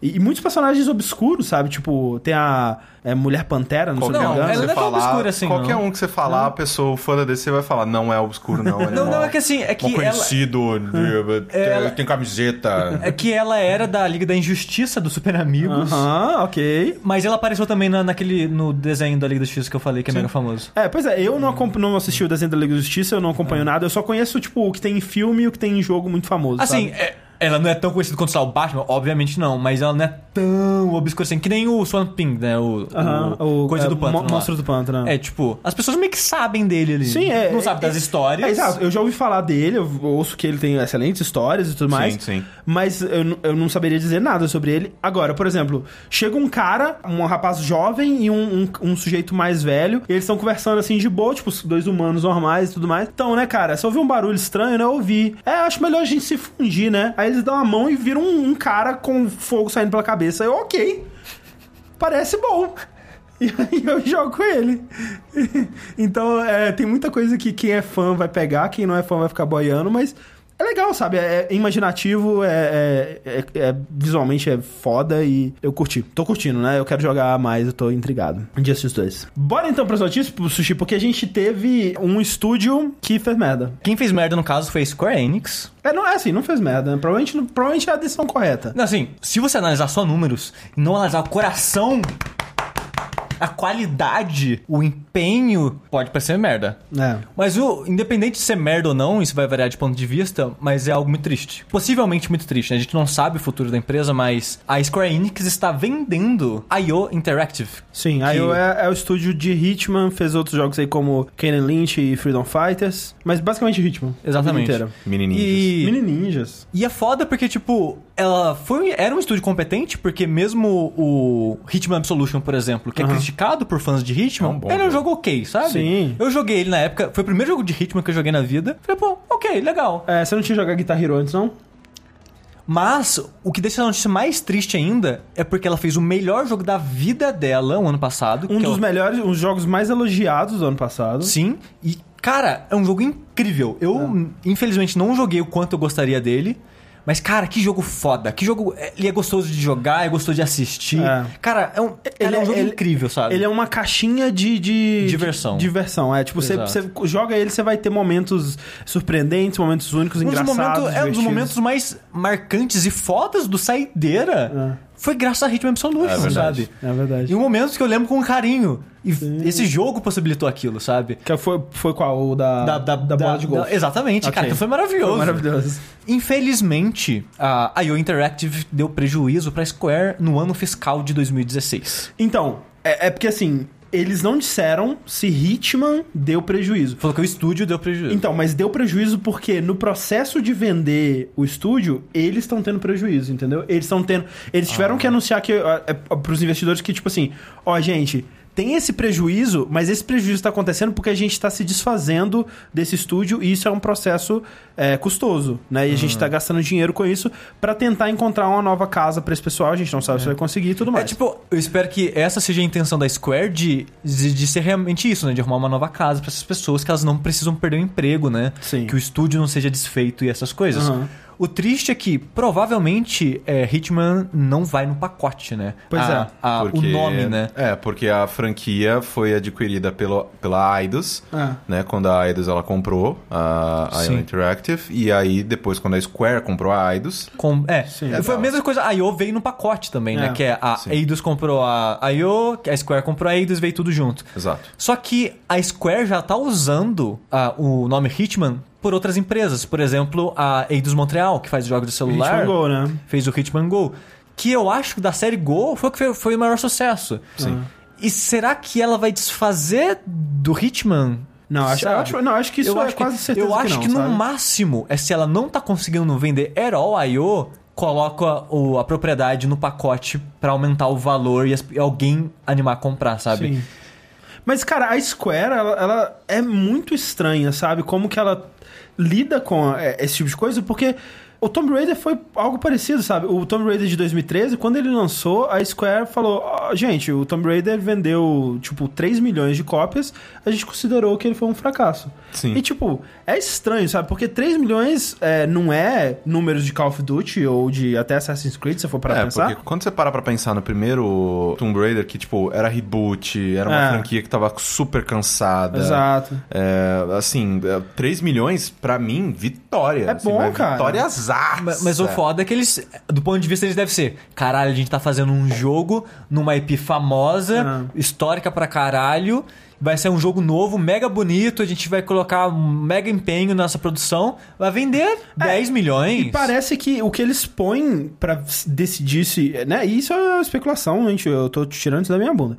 Mas parece que o que eles é, levam em consideração pra decidir se um jogo for um sucesso ou não é um número arbitrário que eles inventam antes, né? Do jogo Sim, ser a expectativa lançado. de A expectativa. que assim, né? Eles, não- eles não inventam. Não, assim, né? é, tem um monte de estudos e tal. É, estudo, claro, tá, Que não quer dizer que eles vão acertar por causa disso. Tanto Sim, que, sim. né, o, o grande parte do- dos problemas da indústria de cinema hoje em dia é que esses cálculos eles nunca funcionam. Ah. É, mas o foda é que eles imaginam, eles fazem esses cálculos loucos de tal estúdio tá fazendo, com tal IP, é, então é possível que a gente venda, sei lá, 5 milhões. Se a gente vender 5 milhões, quanto a gente pode investir nele? Ah. Então tem essa expectativa deles, então às vezes eles investiram pra caralho e esperando vender, sei lá, 5 milhões, vendeu 3, eles ficaram Mas decepcionados. é, sabe? tem que levar, uma coisa que tem que levar em consideração é que esse Hitman, ele tem uma, uma engine própria, Sim. tipo, que eles desenvolveram e eles fizeram uma engine, é, tipo, aberta o suficiente para que eles pudessem é, customizar bastante rápido e fazer coisas.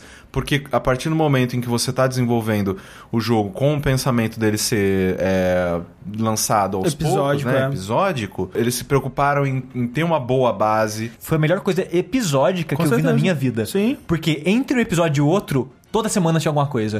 Era uma missãozinha whatever, era os elusive target, sempre tinha alguma coisa. E mesmo no pacote do episódio, tinha muita coisa pra Ah, fazer, sabe? Sim. Não, e o formato do Hitman, ninguém nem tinha percebido isso antes, mas é um jogo que se encaixa perfeitamente, né? Sim. O que eu queria dizer é que, tipo, eles, eles consideram esse cálculo, né, e, e essa expectativa inicial, mas parece que eles deixam de considerar outras coisas, né, que, por exemplo, o Tomb Raider, né, é, que é uma série que eles vão continuar investindo, né, é, e vai ter provavelmente Shadow of the Tomb Raider, que vai ser anunciado na E3 agora, que, com certeza, de um jogo pro outro, ele vai angariando fãs e boca a boca, As né? pessoas vão, vão acreditando de novo, vão É. tendo confiança de novo. É a mesma coisa que se, por exemplo, o Assassin's Creed desse ano for bom. Sim. As pessoas vão falar, caralho, tá aí, velho. Próximo Assassin's Creed, tô lá. É, o boca a boca é importante, sabe? E o, o Hitman, sabe? Pode não ter vendido é, a quantidade que eles gostariam ou qualquer métrica que eles usaram, mas, cara, ele foi tão bem falado, velho. E, a- e a, quando anunciasse eventualmente uma segunda temporada, ela seria tão hypada por todo mundo que Sim. amou a primeira, que com certeza quem não jogou ia, ia E animar. Ia, ia animar, e, e eu tenho certeza que a segunda temporada ia ser maior, sabe? A própria Yoko ia conseguir fazer um jogo melhor, porque, né, é, ela já aprendeu muitas lições com a primeira, né, e tal. Então, é, é triste, sabe, ver um... um- sabe, é, é meio que assim... Ok, a gente foi lá e fez um dos melhores jogos de 2016. Ah, ok, você está demitido. Tipo, hum, foda, né? Eu É. entendo o lado da Square, afinal de contas ela é uma empresa, e se, é, é, né, se não tá fazendo sentido do ponto de vista financeiro, ela tem que fazer o que ela tem que fazer. Mas, né, que mundo cruel, cara. É muito triste, cara. É, é foda isso. É, desejo, desejo sorte aos, aos amiguinhos da IO aí, que eles não façam outro Kenny Lynch, porque Kenny Lynch não é bom não, gente. Nossa, Isso é verdade. O Jeff que diga, né não? Opa! E Final Fantasy XV pode passar 20 anos sendo desenvolvido e de boa, né, Square? Mas, mas você sabe... Continua jogando dinheiro no Kingdom Hearts, né, Square? Mas você sabe que a- o, o setor ocidental deles tem da- tido mais sucesso que o japonês, mas sempre quando o, o bolso aperta, É. quem que eles punem? Os ocidentais. ocidentais. Porque não? a- Malditos gajins. É, não, a gente aqui, é histórico aqui, pô. Nós, É. nós é brother aqui, Na- nós é a panelinha aqui, vocês aí que estão, né? Por exemplo, eles anunciaram que vão. Caguei pra Deus Ex. Não vai ter mais Deus Ex, não. Não, o estúdio, o estúdio lá daí dos... Qual que é esse mesmo? É, eu acho que é. Não é Montreal? Acho que, acho que esse é Montreal e o, e o de mobile era outro. É, enfim, e o renome. Mas de qualquer forma, a, a Eidos que fez Deus Ex já era. Agora vai fazer coisa licenciada. É, já anunciou um jogo dos Avengers, né? Sim, Sim, da Marvel. É, da Marvel. é. É, e já era, é isso. Enquanto isso, no Brasil, Corrêne. É, uma das coisas legais que saíram, né, nessa última semana, no caso, acho que foi na última semana mesmo, foi que a gente teve o, o- a finalização, né? A gente teve um anúncio dos 23 jogos, das 23 equipes, né, das 23 empresas Sim. contempladas pelo edital de games da Ancine. Olha aí. Exato. Esse Da edital, Ancine. ele foi anunciado é, ano passado, se eu não me engano. Sim, foi anunciado há um bom tempo atrás. É, é, faz parte daquele é, programa Brasil de todas as telas, né? Que é, tá tentando né, dar mais visibilidade pra né, é, abranger além do filme, produções culturais além do cinema e, e tudo mais. E é interessante porque eles tiveram três categorias, né? é, Sendo que a categoria A eram até dois jogos de, um, de até um milhão de Sim. investimento. Na B era 10 de até 500 mil, na C era 12 de até 250 mil. E uma coisa que é interessante é que é, ao menos 30% desse, desses é, beneficiados, eles tinham que ser das regiões norte, nordeste ou centro-oeste. O que é, o que é legal, porque são regiões que não estão né, é, associadas a coisas de, de tecnologia, né? A gente pensa... Naquelas, porque eu, né, Não, tipo, a gente não, tem não. Pernambuco, né? Pernambuco sim, mas- é o polo. É, mentalmente as pessoas pensam, ah, provavelmente o polo, né, de, de, de jogos do Brasil deve ser São Paulo, não sei, né? Não, mas é, a gente tem é, Sudeste, Sul e depois Nordeste, mas tipo, Nordeste e Sul é e quase exatamente a E- mesma então coisa. é, é legal pra ter essa, né, é, meio que desbancar essa mentalidade Sim. que existe, né? É, então, a- nós tivemos ali, né, tipo, como eu já disse antes, 23 projetos contemplados por esse edital. É, eu vou admitir aqui que eu não havia visto, né, esses, é, esses projetos, não havia vido, é, visto os trailers, né, porque Ah, Eu muitos também não deles... conhecia nenhum deles. Não, vale dizer, trailers. inclusive, excelente trabalho dos nossos amigos do Overloader, né? O Sim. Rick, que ele foi atrás de cada um pra né, pegar um coach de, ó, como é que tá o desenvolvimento, qual que é a proposta de vocês, inspirações e tudo mais. Se tem trailer imagem, colocou É, também. imagem, Sim, exatamente. exatamente. Então, um excelente trabalho do Rick. Colocar o link no post. Exato. Sim. E uma coisa muito legal foi que eu nem sabia que já estavam, né, pensando num, num novo projeto, tirando, né, o, o Knights of Pen and Paper, que na verdade é o. É a- é a- tem, a, tem a sequência do Knights of Pen and Paper, só que é de futurista, que eu esqueci o nome do, do jogo. Uhum. É, mas a Behold, ela, né, um, do, o um dos projetos de um milhão foi dela, que é o. Ela tá desenvolvendo, que é o Out of Space. E. Caramba, tipo, né, a Behold tá fazendo bastante coisa. É, o outro de um milhão, como é que chama? Foi o da Diorama Digital de Pernambuco, que A- foi Arani. Arani. Que é um jogo fantástico com elementos da mitologia brasileira, Será sabe? que agora vai? Porra, cara, se for um Witcher brasileiro, porra, aí sim, Não, hein? claro que não, né? Mas. Cara, o, ó, o Witcher 1 foi desenvolvido com 3 reais e uma bala de hortelã, tá? Galaxy of Pen and Paper, muito obrigado, Contos. É isso aí. É, e eu tô muito animado pra jogar isso. Então, né? É, mas, cara, assim, deem uma olhada no, no, no post do Overloader. É, tem alguns é, jogos que eu tinha conhecido porque a gente tipo, foi na. o Kim. O né? Kim que a gente viu na BGS. O, o- aquele de desmembramento, como é que chama? Ah, É, The Surge. É. Guts, né? Guts, que, inclusive, o Rafael, né, que veio aqui no Saideiro, participou do, do Linha Quente, ele trabalha na empresa do que está desenvolvendo o Guts e ele foi é, responsável por bolar, participou, né, da elaboração do pitch que eles fizeram, porque o processo do edital é, se dá assim, né, tipo, eles, as pessoas se cadastram, né, mandam, ó, a gente tá fazendo esse jogo aqui, a gente queria um dinheirinho aí, moço. E aí eles, primeiro eles veem, né, se tipo, ok, você preencheu direito o nosso formulário ou não, né? E aí depois eles, eles têm um. Eles contratam uma, uma pessoa de fora, provavelmente um jornalista ou alguma pessoa que entende de jogos, pra ver e né, fazer, ó, isso aqui parece interessante, isso aqui parece legal e tudo mais. E aí, eventualmente, tem uma fase que os desenvolvedores eles têm que ir lá e fazer um pitch oral pra uma bancada que Sim. inclui o cara do BNDES, o cara da Ancine. Inclusive, há empresas que são especializadas em, tipo, cuidar disso. Sim. Em vender o seu projeto e fazer eles, ele estar apto a receber né, esse, esse dinheiro do, do, do governo para Exatamente. É muito bizarro como tudo tem, tem, tem É. é, tipo, mercado. Mas de modo geral, eu realmente também não conhecia a maioria. Mas, e, ó, vou né? falar aqui o, o, as empresas, né, que foram né, agraciadas aqui por essa grana, é, para vocês terem uma noção de o quão plural que foi isso.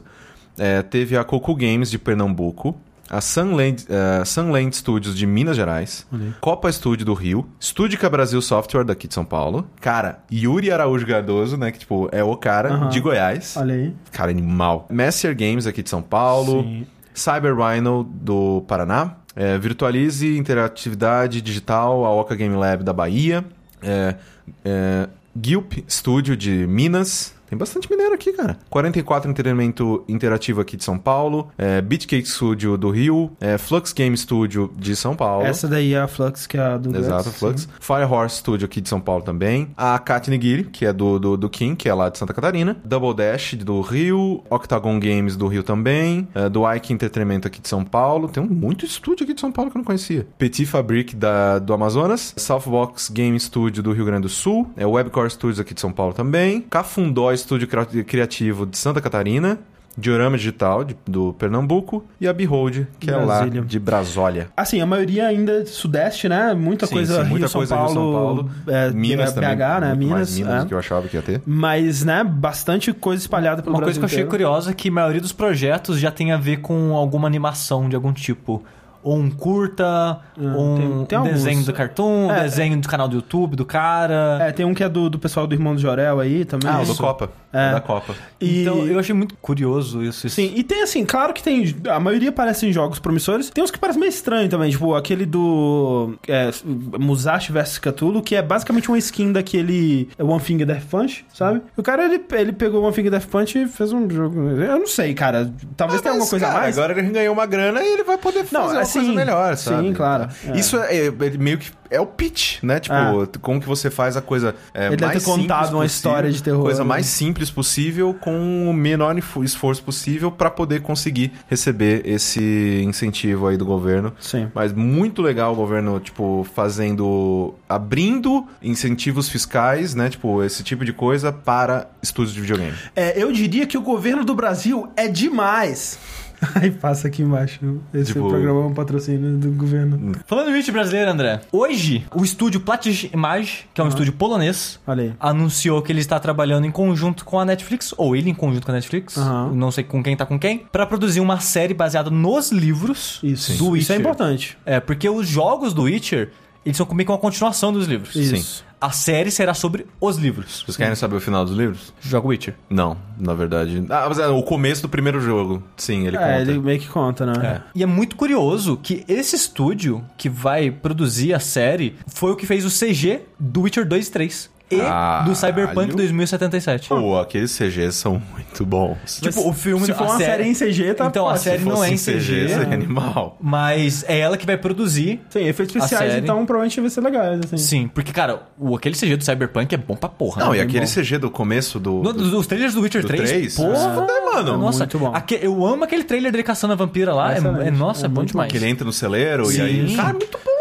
Toda- E- Cara, o Witcher. Se você não sabe o que é o Witcher, assiste aquele trailer, que toda a experiência do Witcher tá ali. Tipo, ele, É. eles preparando. É o melhor resumo de Witcher da fantástico, história. cara. A mulher tentando enganar ele primeiro. É, sim. Cara, é muito bom, velho. Aí eles vão servir como produtores. O escritor deu a benção. O Andrei Sapiopjok. É uma coisa assim. Sapkowski. Ele deu a benção e ele vai. É aquelas paradas, né? Ah, ele vai estar ajudando aqui nas ideias, Ah, supervisionando. Não, só dele dar a benção. Sabe por que, que ele tá dando a benção? Porque ele não gosta do jogo. Porque ele tá puto pra caralho que não ganhou um real no jogo. Ele vendeu os direitos por banana. Tipo, tá aqui, ó. Tá aqui um Tazo. Tazo, tipo, do, do, do, tipo... Patolino. Não, não, nem do Patolino. Tazo do Máscara. Aqui, um Tazo do Máscara Mas é, pra um você. tazo, mas é um tazo do máscara daquele Do holográfico. gigante, do gigante. É. ó. Cara, tá aqui um taço dos Animaniacs pra você. E é, é, é, beleza, valeu. Faz o jogo aí, imbecil. A gente não vou, não vou ser George Lucas aqui que eu vou ganhar nada É, deu do bagulho. mole.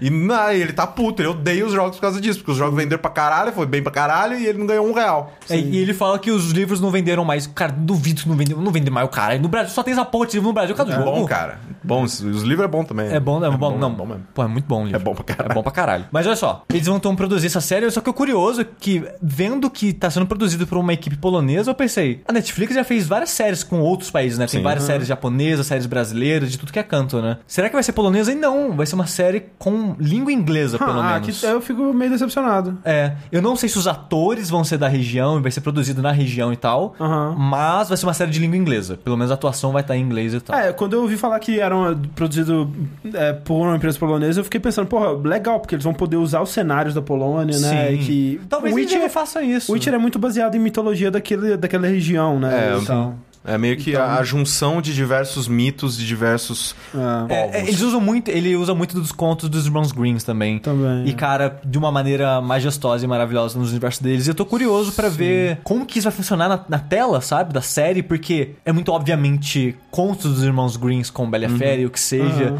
E eu quero ver se isso vai ficar meio cafona, meio Ah, mas estranho. Cara, eu, eu consigo ver ficando maneiro. Se O for. problema é que eu fico só lembrando daquela série lá do, do, do- Fábulas. Não é, não é Fábulas. Fábulas é o, outro, é o quadrinho e tal. sim, que sim. é É, um pra Super caramba. Time. Que a primeira Once Upon a temporada é boa. É boa. Cara, eu assisti. Cara, eu assistia de, de, de canto zóio aqui, tipo, né, minha ex-mulher assistindo, e eu ficava, mano, é Chaves vestido de branco de neve, cara, meu Deus do céu! Mas, é- mas é a maneira. Mas o que eu acho muito legal dela é a maneira que ela mistura todos os contos no mundo coeso e faz sentido, Sim, sim, sabe? sim. E o Witcher Make faz isso também, sabe? Que ele pega todos os contos de Mons Green e coloca Sim, no sim. universo do Witcher, assim, de uma maneira muito legal. Eu tô, de certa forma, ansioso. Eu estou Eu eu tô cautelosamente animadinho, ansioso. Animadinho, animadinho. Porque. Pelo lado que tá produzindo, mais que pela Netflix, porque no começo a Netflix fez várias séries boas, você, pô, Netflix, né? Nova HBO. Aí você vai vendo passar o tempo, não, muita série bosta. Tem muita Netflix coisa ruim também. Então, é, a gente não pode levar a Netflix como padrão de qualidade, mas legal que vai ter uma série do Witcher. Sim, sim, sim, sim. Quem que vai interpretar o Geralt? Nicolas Cage. Nossa. Mas eu, eu- eu gostaria que fosse um ator desconhecido. Ah, sim, sim. É, não, seria lógico. bom. Pega aquele, aquele é, cosplayer dele lá. Vai ser o Mads. Caralho. Seria, ó. Sei, ó. Dica. Cara, seria. um- Não, agora tem que ser, cara. É o melhor Witcher, cara. O Robson falou o uma, biquinho dele. uma vez no trem, um sujeito comeu um taso pensando que era batata frita, reclamou muito. Excelente. Tazo. é, Witcher na. Netflix. É, eu, Podia eu voltar fico- as cartinhas de Pokémon, na verdade, não Tazo. A metade dos Pokémon era a melhor cartinha, porque jogava batendo. As cartinhas eram tipo super trunfo. é Não, mas chato. eu gostava, é por isso que eu gostava, porque era super trunfo ali, bonitinho. Né. Eu queria comentar rapidamente aqui sobre o inferno na vida de todo ser humano de bem, que vai ser Sonic Forces. Como o, Ninta, ele Eu sou falou no, no Twitter, que, cara, a SEGA tá basicamente dando a mão, dando a arma na mão do bandido, cara. É, Não, mas de, propo- mas de propósito. Mas, tipo, muito, tá ligado? Não, Tá sabe, quem aqui, deu, ó, sabe quem tá deu essa aqui. ideia? Sabe quem deu essa ideia? O cara que cuida do Twitter. Ele virou pro estúdio. Sabe o que seria legal? Pegar uma maneira de colocar fanservice dentro do jogo. Sim, é porque o, o- no- de, de uns anos pra cá, o Sonic, é, de modo geral, ele ficou bem Consciente. autoconsciente sobre si mesmo, né? Sobre o que o Sonic virou, né? Enquanto é um produto de cultura pop, assim. E, e isso é, eu já vi, né? Muita gente referenciando coisas do, do desenho Sonic Boom, né? Tem tipo uma cena assim que o, o Sonic, alguém fala pro Sonic é, alguma coisa da internet, aí ele fala assim: Não, eu já vi uns negócios muito estranhos na internet, não quero ir lá de novo, não. Tem umas aí... Eu, Aí tem aquela parada do, do, dos personagens. Nossa, acredito, mudaram o personagem que eu gostava. É. Tiraram a perna dele. É. E A faz uma piada assim, animação, zoando a animação de Sonic Boom, inclusive, é muito boa. Tipo, Ah, tem umas assisti. piadas ali que são muito boas. Tipo, o, o. O, o Sonic fala assim, tipo, ah, vamos nessa missão, porque perigo é meu segundo nome. Aí o Knuckles, "Ah, seu segundo nome não é The Hedgehog? é boa, É piada, cara. é boa. É, mas eu acho isso muito bom, André, porque eu prefiro o Sonic que sabe que, Com o que ele é Sabe quem que do precisa- que o Sonic que tenta ser a princesa que beija o cadáver. Ou é Enfim. melhor esse Sonic Force, você criar seu personagem e você poder colocar Kyle the Hedgehog Sim. do que a Nintendo tentando fazer, sei lá, lobisomem, Rei Arthur e um monte de. É, isso aí, desculpa, gente. A SEGA tentando fazer essas coisas, sabe? Ela agora meio que achou, sabe? Ela Sim. sabe, parece que ela sabe o que fazer. Não, é, esse Sonic é a prova definitiva. Que, tipo, se você for ver, tipo, ah, Sonic Boom é, é o começo, a conta do Twitter é o meio e esse aí é o. é o- é o- é o- né, os quatro cavaleiros do apocalipse, né? A- a Sonic Boom, a conta do Twitter, Sonic Forces e em breve vai ter um canal oficial da, da SEGA no DeviantArt, tá ligado? Não, é ele servindo o Chili Dog na, na apresentação, entendeu? Não, é, né? Com aquela apresentação dele. Caraca, velho, ele rodando Chili Dog na mão no Sonic da da Dark, da Dark Knight? Black Knight? É, acho que é Black Knight. Black isso. Knight, né? Que ele começa o jogo rodando um Chili Dog na mão. Porque toda a ideia desse Sonic é que, seguindo, né, ele é meio que uma sequência do Sonic Generations. Melhor Sonic. Você pode jogar tanto com o Sonic moderno, né, em, em fases com a visão por trás do personagem, quanto com o Sonic clássico, com visão de jogos de plataforma tipo Mega Drive, Sonic Parrudinho. Sonic gordinho. Sonic É. Caio Teixeira. E agora tem um terceiro personagem que é criado pelo jogador, né? Você. E André, talvez algumas pessoas não saibam, como eu não sabia até o ano passado, há um uma coisa na internet que todo mundo se fez como um personagem de Sonic. É, não é todo mundo se fez, mas Não, não, não, pessoas se fizeram o suficiente pra ter todo mundo. Exatamente, tem todos os nomes, menos Isso. Caio. então, cara, se eu, eu procurei Eduardo The Hedgehog, tem. Aquele dia vocês procuraram Sushi, Sushi The Hedgehog, tem.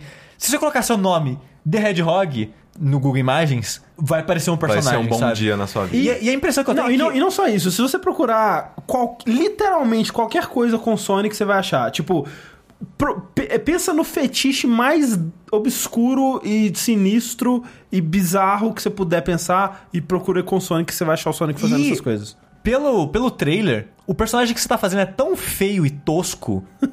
e as coisas que você coloca nele são tão feias e toscas que pra mim tá simulando propositalmente os desenhos feio e tosco que a gente encontra de Sonic na internet, É, eu, assim, eu não achei tão feio tosco. Assim, é- é- o que dá um, dá um salto grande de qualidade é que você tá vendo a CG bonitona e aí de repente corta pro gráfico do jogo e você pensa, ei, rapaz. Mas assim, eu acho que tá ok, sabe? Você vai poder escolher entre diversos tipos de animais, né? Tipo, lobo, coelho, Abelha. abelha, pássaro, hedgehog, né? O porco espinho e tal. E criar seu personagem, né? Colocando vários itens que provavelmente você vai liberar. Se eles forem espertos, vai ter microtransações. E vai ter um joguinho de Sonic aí, cara, que vai quebrar a internet, né, velho? Você vai fazer um personagem, André? Cara, ó, eu tenho que admitir que isso me deixa um pouco mais animado com Sonic Force.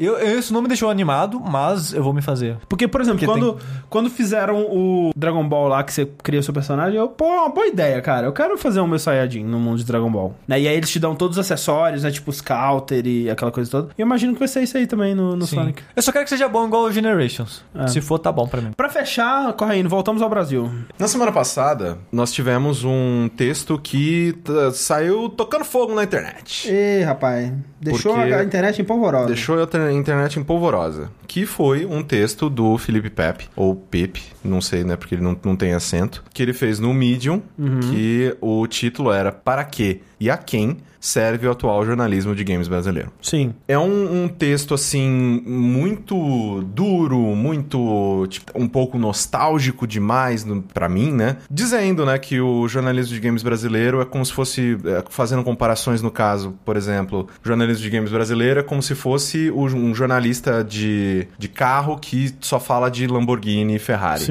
sim. Né? Ele compara, tipo, se é quatro rodas, só fará, só fará Exatamente, né? Porque ah, a gente cobre só AAA, Ah. tipo, jogos caros e tal. E hoje né, em né, dia né. o, o brasileiro ele joga jogo mobile, Mobile, free to play, play, tipo, MOBA, grátis League of. Legends, né? E, e é, o, o jornalismo, casos maiores portais e sites e tal, eles estão mais focados, né, não em falar no que o povo quer, mas sim o que ele acha que é o que o povo deveria querer. Ele fala que o jornalista Ele deveria servir como gatekeeper, ele deveria É. servir como. é, Ele tem Ele- diversas, é, né? ele tipo- deveria ele deveria estar lá pra informar e, e educar em vez de simplesmente ficar passando pra frente o que ele gosta e o que Exatamente. ele conhece. É o papel do jornalista como jornalista e não como o que a gente faz aqui, que é tentar informar ao mesmo tempo que a gente entretém. Né? Que, querendo ou não, com a internet foi mais ou menos isso em que as pessoas foram, né? Tipo, se- foram encaminhando, né? Você não tem um jornal de gravata e super sério sobre videogames, né? Também que nem, nem caberia, eu acredito. Sim, sim. Mas assim, a minha opinião sobre o, o texto em si é de que é muito uma visão de quem desconhece o mercado. É, ele seria muito melhor se ele tivesse sentado pra conversar, tipo, mandar dois e-mails pra alguém que trabalha com no, em, portal. Mas eu acho super válido o texto. Não, não, Não, sim, querendo... exato, exato, É, tipo- eu, eu fico feliz que ele tenha feito Eu e acho- eu- resultou em várias discussões. Exato, Então o ótimas cara que discussões. escreveu, ele não trabalha na área. Eu acho- Não. eu acho que ele é desenvolvedor. Ele tem um projeto, se não me engano, que é operação de, de RPGs antigos, Ah. alguma coisa assim. Mas ele é RPG de papel. Então, eu, eu, eu, não o conhecia até esse texto, né? Não, não sabia quem ele era. Acredito que ele até é, mora no Japão, não é uma pessoa né, que, que tá por aqui. É, eu não o conhecia, então, eu- infelizmente, eu não sei o que ele faz, né? Mas pelo que ele transpareceu no texto, é uma pessoa que não tem um- noções de como funciona o mercado editorial brasileiro. E eu digo isso porque não é minimizando nada, tipo, ninguém é obrigado a saber desse lado. É, é só que se ele tivesse sentado e conversado com alguém que trabalha nesse meio, ele saberia que muitas das, das, das- da, das da- da angústia dele é, que, ele, que ele coloca no texto também é dos profissionais. Ah, sim. Tipo, uma das coisas que ele fala é que, ah, não, que geralmente é um conteúdo super raso, as pessoas não fazem coisas especiais, as pessoas não pesquisam e nananana.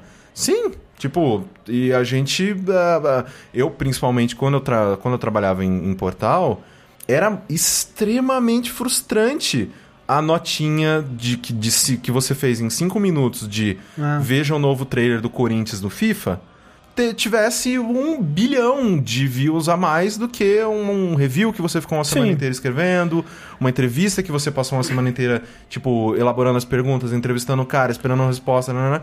Tipo, é óbvio, É, sabe? YouTube é muito assim também, sabe? Tipo, você vê criadores que começam é, criando vídeos super especiais e super, né, tentando fazer isso, né, de mostrar uma coisa nova, explicar uma coisa nova. E aí, de repente, ele faz um gameplay aqui que dá o mesmo número de views ou mais, sabe? E, e, cara, é. É, é muito. É, é- é assim, é, é desanimador, né? Sim. Pra, pra você. Cara, por que, que eu vou passar uma semana, né? Nisso, né, nesse, nesse vídeo super especial, se em 15 minutos eu faço um que me dá o mesmo resultado, né? Tendo, tendo em vista que talvez o YouTube seja uma fonte de renda pra ele e Sim, que sim. né, ele depende daquilo pra ter sucesso e tudo mais. E a resposta, né, por que, que a pessoa continuaria é por paixão, né? E paixão não põe comida na mesa, geralmente, né? né? Exato. Infelizmente. É, e, e assim, é, é- Ele fala que o jornalismo de games hoje em dia ele é elitista e eu concordo, sabe? Tipo, Sim. você ter. é, o, o hobby de videogames no Brasil, ele é um hobby elitista, Sim, né? Porque é muito caro. Se a gente não recebesse os jogos da maneira que a gente recebe, a gente não teria condição de cobrir tantos jogos quanto a gente cobre. E é muito papel também do, do, do jornalista, né? E, e eu nem chamaria a gente de jornalista, mas acaba que a gente faz muito trabalho de jornalista, acaba sendo, sabe? Então, é... Mas é o trabalho de um review, sabe? É, é meio que te indicar o público numa decisão, num, pra ele estar mais informado quando ele for decidir o que comprar. Porque ele não vai poder comprar tudo, né? Então, por mais que a gente não acha que todo mundo vai poder comprar um Nintendo Switch, vai poder comprar todos os jogos de PS4 que a gente tá falando. Mas se ele decidir comprar um que seja, né? Que seja bem informado pela, Sim. pela quantidade de reviews que tá disponível no mercado brasileiro, sabe? Eu concordo com muitas coisas que ele diz, mas Sim, uma coisa que também. eu, eu discordo bastante é quando ele fala é, que a gente perdeu o contato com a comunidade em geral, porque agora o conteúdo ele é muito focado em grupinhos, né? E o, o produtor de conteúdo só consegue fazer aquilo que ele. no que ele focou, né? Ele, ele não consegue é, abranger mais, né? Ele fala que, tipo, ah, o produtor de conteúdo brasileiro nunca vai falar de um jogo de Amiga, por exemplo, porque ele não tem interesse. Ele vai falar de Super Nintendo Mega Drive e foda-se o resto, ele não, ele não tem vontade de aprender e de ensinar, sabe? Também existe esse problema, mas eu sinto que é muito. quase o tweet do Norvana, do Dinho, tipo, Sim. precisamos de uma, uma tribo que. uma banda que una as tribos de novo, porque esse é um problema que existe em todos os lugares, sabe? Tipo, não tem mais nenhuma mídia que centraliza o público, sabe? Sim. Você não tem nenhum programa de TV que para o Brasil, você não tem um jogo que todo mundo vai jogar, você não tem um filme que todo mundo vai assistir. Por mais que, né, você tem alguns que fazem um papel de fazer mais isso, não é como era antigamente, né? Uma banda que, porra, o É tem Beatles, mais, né? Tem mais, é, e, e- e de mais tipos, né? A própria indústria dos jogos, ela amadureceu de uma forma que você tem é, gêneros tão diferentes para pessoas tão diferentes que é literalmente impossível cobrir tudo, né? E quando você, se você eventualmente tentar cobrir tudo, você vai é, acabar com um material raso, né? Que era o que era muito dessas revistas, né? Que cobriam de tudo. É, é, com raras exceções, né? Me vem à mente a Gamers, que ela se aprofundava mais do que uma revista normal da época. Mas, de modo geral, os reviews eram bem rasos, né? As Sim. matérias eram bem rasas. E, e é justamente por elas não conseguirem se aprofundar numa coisa só. É, e a oferta hoje em dia é tão grande que você não precisa que uma pessoa se aprofunde em tudo, né? Você tem por onde ir Sim. procurar, né? É, eu, eu acho Incluindo que... o cara que vai falar de retro games, Sim. sabe? Sim, sim. E não sei, assim, porque ele, ele, ele faz algumas críticas ali que eu concordo 100%, assim, eu acho que sim, muito da, da, da, da imprensa, muito de nós, assim, poderiam sim se, se esforçar um pouco mais, procurar algumas pautas mais interessantes, ter aquele espírito de tipo, não, vou cavar isso aqui, eu vou tirar um troço bem bacana pro meu público, mas ao mesmo tempo em que me parece quase que há algum rancor ali, de É. alguma maneira, sabe? De que às vezes ele chegou em algum portal e falou: Cara, tem um monte de pauta legal, vamos fazer alguma coisa junto. Tem esses jogos que ninguém nunca falou, vamos falar. E às vezes, quando ele recebeu uma porta na cara, eu tô muito tirando isso do meu cu, assim, eu tô só tentando explicar que tipo de sentimento que eu, que eu, que eu né, tirei Aham, dali. aham. É, E quando as pessoas falam, putz, não, não interessa tanto assim, tipo, não dá pra fazer um, um conteúdo sobre isso, não dá pra fazer uma entrevista de 30 páginas sobre o criador do mod que coloca o Aladdin no Bubsy. Tipo, e é um brasileiro, e é super talentoso, é um cara animal, um trabalho foda. Só que, tipo, jornalismo de massas, ele sempre vive no limiar entre o que o profissional quer, tem muito tesão de fazer e o que dá certo. Sim. Quando as duas coisas vão pro mesmo lugar, é mó legal. Porra. Porque aí você faz uma coisa que você tá com muito tesão e que dá certo. Geralmente não é o caso. Não. Geralmente o que você quer fazer, a coisa especial que você quer fazer, o- a, a pessoa que você quer entrevistar, a maioria do público Não tem interesse. caga É. e anda. Ele quer saber de qual time tá no FIFA. Ele quer saber quais serão os modos multiplayer do próximo Call of Duty. Tipo, o, o Waypoint, ele consegue fazer um artigo gigante, super bem pesquisado, entrevistado com, sei lá, o criador do Brutal Doom, ou então, sei lá, tipo, teve um, um bem recente do, do Patrick que eu achei bizarro, que o quão fundo ele foi numa coisa super aleatória, sabe? Porque eles estão numa posição, pelo menos por enquanto, Por em, Que enquanto. ele- em que eles meio que não precisam se preocupar com isso, cara. Eles estão. A Vice meio que deu carta branca pra eles fazerem o que eles quiserem, velho. é Tipo, bom ver até quando. até quando, né? Porque a Polygon também começou muito assim, Ela sabe? começou assim. É. Hoje em dia ela ainda tem alguns, alguns textos Algumas mais coisas legais, mais, mais trabalhados. mas tipo re- no Final Fantasy VII, sabe? Sim, mas o resto é É, falando, tipo, no tipo, começo ela tinha direto paradas É. assim. É. Só que, né, né, dinheiro. A Vice é bem grande a ponto de eu acreditar que isso possa durar e dar mais certo com o Waypoint, né? Que talvez tenham encontrado um, um modelo de negócios onde isso é interessante. Mas, infelizmente, né? A Polygon é um exemplo muito claro disso. Quanto que você comparar a Polygon do começo com a Polygon hoje é deprimente, velho. Eles fazendo notinha sobre trailer do Homem-Aranha, sabe? Exatamente. É Então, tipo, é- quando no começo você tinha, assim, umas matérias inacreditáveis. É só ver, cara, que no caso, tipo, uma publicação como a Ed, que É. veio pro Brasil, era uma, uma, uma revista, né? Tipo, com textos longos, tipo, muitas coisas é, mais aprofundadas, Ah. artigos, pensatas sobre o meio. Não vendeu nada aqui. É. Nada. E, e talvez seja né, o amadurecimento, como a gente comentou um pouco no nosso Dash do Noite Animal. Se a cultura de games no mundo ela é infantil, a nossa é um bebezinho, né? É, Sim. Que começou com pirataria e meio que agora só tá começando. Cara, a gente tá começando a ter os, os jogos, né? As a gente- empresas as aqui. empresas de jogos e, e a cultura de jogos nossa mesmo, que não vem de, de lá de fora, né? Esse interesse, né, de descobrir como os jogos são feitos e como as pessoas por trás do jogo, foi meio que o, o ímpeto que eu me levou a fazer o, o downloading, sabe? E depois continuar isso no, no jogabilidade. É por isso que eu gosto tanto de fazer o retro, por mais que demore pra caralho pra sair, enfim. Mas, ao mesmo tempo, quando eu faço o do que se trata do Persona 5 com o Sushi e a gente gasta uma hora pra gravar o não vídeo... foi uma hora, não, foi mais. É, Mais é, foi, foi um, foi um Duxata relativamente grande. Já vamos dizer que a gente levou duas horas pra gravar ele. E ele tem quase o mesmo número de views do que o retro do, do Daikatana, né? Que tá, tá quase chegando, tá quase batendo 10 mil o, o- do que se trata do, do Persona. Eu fico meio, tipo, é, no YouTube, né? E uma pessoa que talvez não fosse tão apaixonada por essa coisa de mostrar novas coisas e tudo mais, ou, ou que dependesse mais do YouTube do que a gente depende pra viver, pensaria melhor sobre se vale a pena fazer esse... É, é assim, um- muito do, do que a gente tá falando, quando eu digo que dá certo, é o que dá clique, o que dá view, o que, consequentemente, gera, né, o que traz dinheiro pra empresa, né? No caso desses... Que a desses- empresa vende os números pra publicidade. Exatamente. Mas eu acho que a gente tá vivendo num momento muito feliz do universo, que a gente tem o Patreon. Sim. Sim. A gente, por nós mesmos, a gente não conseguiria sobreviver é, através de anunciantes o Fazendo seja. o que a gente faz. Mas, graças a- ao público, pode ter uma pessoa que faz uma parada mega trabalhada que não dá tanto view assim quanto um retro e conseguir sobreviver porque as pessoas vão ver, as poucas pessoas que verem o retro falar, pô, legal aquilo, quero mais. Hum. E esse tipo de conteúdo diferente pode existir. De certa forma, a gente acaba ficando no meio termo porque a gente fez um jogo um tema Sim. Pra agradar o sistema, né? É. A gente tenta agradar da maneira que a gente consumiria a Uhum. parada, dar a nossa pegada pra aquilo, mas de certa forma a gente entra no jogo porque algumas pessoas vão saindo, coisas acontecem, o dólar baixa, o Patreon começa a baixar, a gente, caralho, será que a gente vai continuar a manter como site? A gente precisa subir as coisas pra gente continuar pagando as nossas contas. Sim. o próprio texto ele fala um pouco sobre isso do, do Patreon também, né? De, Sim. de, é, sites e, e- e canais que anunciaram o que vieram com peito como uma solução para esse problema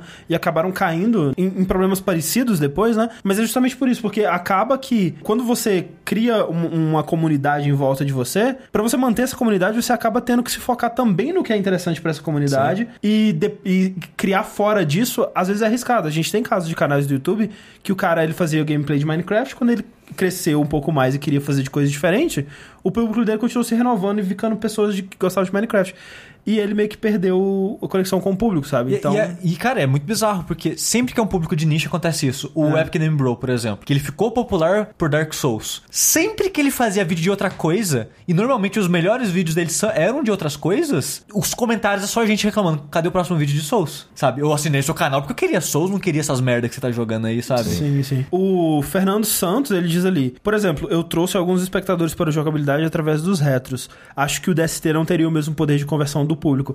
E isso é um pensamento a longo prazo que Sim. também se aplicaria a publicações de sites tipo a Polygon ou tipo revistas e tudo mais. Que você pensar realmente a longo prazo vai ser melhor a gente se focar no, na coisa que dá paixão, da, que, que a gente quer fazer e que vai ser um artigo foda e tudo mais, do que no que vende de imediato, né? A, a curto prazo. Mas às vezes o curto prazo ele tá comendo sua bunda ali atrás, né, cara? Você não tem muito como correr dele. É, e é por isso que eu concordo, sim, com muitas coisas do que o texto diz. Eu, eu sinto que o melhor, assim, é o meio do caminho. Assim, você não pode ser, né, tipo, nem preto nem branco, sabe? Tipo, você precisa ser cinza. Porque você, ao mesmo tempo em que você, mercadologicamente, precisa pensar sim sobre o que dá resultado, sobre o que dá certo, sobre o que vai trazer views e números e, tipo, uma atenção legal pro seu canal, pro seu veículo, para qualquer uhum. coisa que você faça, você também não pode abandonar, tipo, as coisas que você tem paixão e que você sabe que vai ser bem feita. Sim, sim. sim. Uhum. Sabe? Então, é muito complicado você manter, né, um, um, essa, essa gangorra aí equilibrada, mas sim, o ideal é que seja meio a meio, porque se você ficar só em, sei lá, ah, eu tô fazendo só o Minecraft porque o Minecraft dá certo. Você, como profissional, vai ficar satisfeito com isso? Hum. Se você ficar, tipo, fan, fucking tástico. Tipo, eu acho animal pessoas que fazem uhum. isso. Mas, geralmente, se você quer crescer, quer explorar coisas diferentes, quer fazer coisas diferentes naquele meio que você está inserido, você não vai estar satisfeito profissionalmente fazendo só o que dá certo. Do outro lado, você pode fazer só as coisas que você tem paixão, que você sabe que você vai fazer do coração, que vai ser a coisa mais, tipo, perfeita e, e sei lá, tipo, manufaturada ali, tipo, nos mínimos detalhes. Só que, tipo, se você tiver 100 views, você não vive disso. Pois é. Então é, é, muito complicado. E é por isso que eu gostei muito das discussões que esse, que esse texto trouxe. Principalmente porque, sim, cara, a gente tem que falar sobre o meio. A gente tem que falar sobre isso. É, é assim que a gente vai crescer tipo, e encontrar eu, eu, eu, eu, soluções. Eu tava até comentando sobre isso no grupo, né? Do, no, no, no clube lá, no Jogabri Clube. Porque, tipo, muitas pessoas ficaram muito bravas com esse texto. Quando é uma oportunidade pra gente de discutir sobre o que a gente tá fazendo, discutir sobre o meio, discutir sobre as dificuldades e transparecer isso mais pro público para que todo mundo entenda que, tipo, ah, fazer conteúdo é meio complicado, né? Tipo, viver disso é complicado. Pois é. Não, não ficar, tipo, não assumir muitas das críticas como ataques pessoais. Cara, ninguém tá fazendo ataque pessoal. Ninguém tá, tipo, chegando e apontando o dedo na sua cara e falando, você é um jornalista de merda. Não, tipo. Ah, o texto foi bem de boa, cara. Acho é. que quem se ofendeu, é, acho que vestiu muita carapuça, talvez, não sei. Eu só acho que talvez, tipo, se o que ele pede, que é, sei lá, tipo, é, dar uma estudada no que vai falar, tentar fazer um conteúdo mais legal, pensar mais no público. Se ele tivesse feito isso também e visto o outro lado, talvez o texto dele seria, tipo, nossa, muito melhor.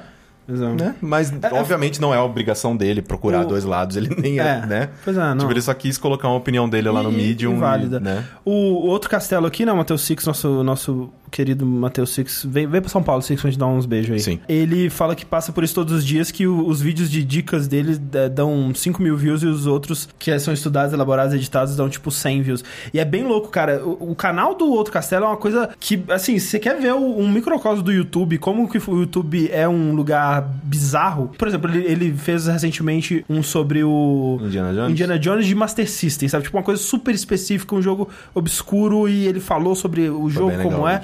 Ele falou sobre o GoldenEye, a gente até participou recentemente. Acho que o Suji vai participar recentemente, do, é, em breve, de uma coisa também aí, fica o segredo. É, mas esses vídeos, né, infelizmente, eles dão tipo 300 views no máximo aí, pelo que eu vi. Eu não sei se algum deles passou disso. O que é absurdo, sabe? E, e ao mesmo tempo, ele tem vídeos aqui, tipo, Segredos Inúteis de Watch Dogs 2, 10 mil views, cara. E, e, e aquele, tipo, você vê, você vê assim, aqueles vídeos do, do YouTube que tem uma, uma setinha e um círculo. Sim. Que geralmente não tá apontando pra porra nenhuma. Mas, velho, isso dá tão certo, cara. Dá tão certo que as pessoas fazem, porque, tipo, velho, isso vai dar mais view pro meu vídeo. Então, assim, é, é triste. Então, assim, gente, assine o, o canal do Outro Castelo Sim. aí pro Six poder focar, né, na, na paixão dele. Aí. eu acho, sabe uma coisa que a gente tinha que fazer? Ah. Consumir mais YouTube. Porque, tipo, dos canais. Dos ca... Não, não, mas de, de, de canais brasileiros de outras pessoas que estão fazendo. Ah, porque, não, tipo, isso é verdade. Eu conheço quase ninguém Cara, eu conheço o velho. Nautilus. Nautilus, sim. Que, puta que pariu, quem cuida da, da identidade visual, velho. Excelente. Nossa senhora, velho. Parabéns. Obviamente, o Overloader, o outro castelo. Tipo, a gente tá muito na nossa própria bolha, tá Tem, ligado? é, tem uma bolhazinha, assim, é. Tipo, e seria muito legal, assim, consumir outros, outras coisas, ver outra, o que outras pessoas estão fazendo, pra poder também é, evidenciar e elogiar. Então. Inclusive, eu acho que o pessoal do Nautilus é de São Paulo, hein? Eles são de São Paulo? Eu, eu, Eu se eu não não me sei. engano. Nossa, muito vão chamar eles pra participar de alguma coisa. Né? Só finalizando, a gente tem que, tipo, é, se, a- se aproveitar desses momentos, desse tipo de crítica, desse tipo de coisa. Não virar a carta pro modo de defesa, que é uma coisa que eu sempre fiz na minha vida, cara. Eu sou péssimo pra críticas. Eu não leio o comentário de YouTube, porque eu sei que alguém vai me xingar e eu vou, meu dia vai ficar ruim. É. Só que eu acho que é muito importante pra gente, eu tô vendo isso gradativamente cada vez mais, ou né, aprendendo um pouquinho cada dia. Cara, isso é bom pra gente, a gente fala sobre as coisas que estão acontecendo, a gente fala sobre as dificuldades do nosso lado também, como mídia, como produtor de conteúdo, e tem que admitir que tem coisa errada sim, cara. Então, eu, assim, eu vi gente no meu Twitter muito brava, cara, mas muito brava, querendo ir pro Japão pra bater no cara. E, e aí que eu, que eu falo que, tipo assim, quando ele fala no texto dele que, tipo, ah, existem essas panelinhas que são imunes a críticas e quando você critica, eles te mandam tomar no cu. Eu falo, não, não tem isso não. Aí eu dou uma olhada no Twitter, eita, tem um... É, e assim, e sei lá, sabe? é, é, eu, eu acho que é, é importante, né? Tipo, sim, ouvir algumas besteiras de vez em quando, né? Tipo, não concordar com elas, mas entender da onde que a pessoa tá vindo, né? Tipo, o que que fez ele pensar isso? Será que ele tá reclamando porque é um conteúdo que ele especificamente não está vendo e ele está puto porque não está vendo? Ou porque ele realmente pensou no macro e falou essas pessoas que estão aí não estão representando ninguém, não. É. E é, se isso, né, tipo, se o que a gente chegar aqui numa conclusão for verdadeiro, caralho, a gente precisa muito pensar sobre isso. E com essa, pensem nisso até semana que vem, porque o Vértice agora vai ser semanal. Nossa, Mas você vai curtir assistir, vai ser de boa, cara. Mas não vai, porque vai ser dois de duas horas. É, mas é isso mesmo. Mas a vida tá aí, né, gente? patreon.com.br jogabilidade. Olha, olha o sorriso dessa criança aqui. Você consegue negar um, um dolinho por mês pra essa pessoa? Ele tá fugindo com, a- a- com as pernas da- da- do desenho. É, ele tá querendo. Ele Agora tá que eu fugindo completamente. É que minha bunda tá doendo, tem que mudar de posição. Tá, tá lambendo o pé aí, Sushi. Não, peraí, deixa eu colocar no seu ombro. Calma aí. Então é isso, gente. Muito obrigado a todos que acompanharam esse vértice e até a próxima. Tchau.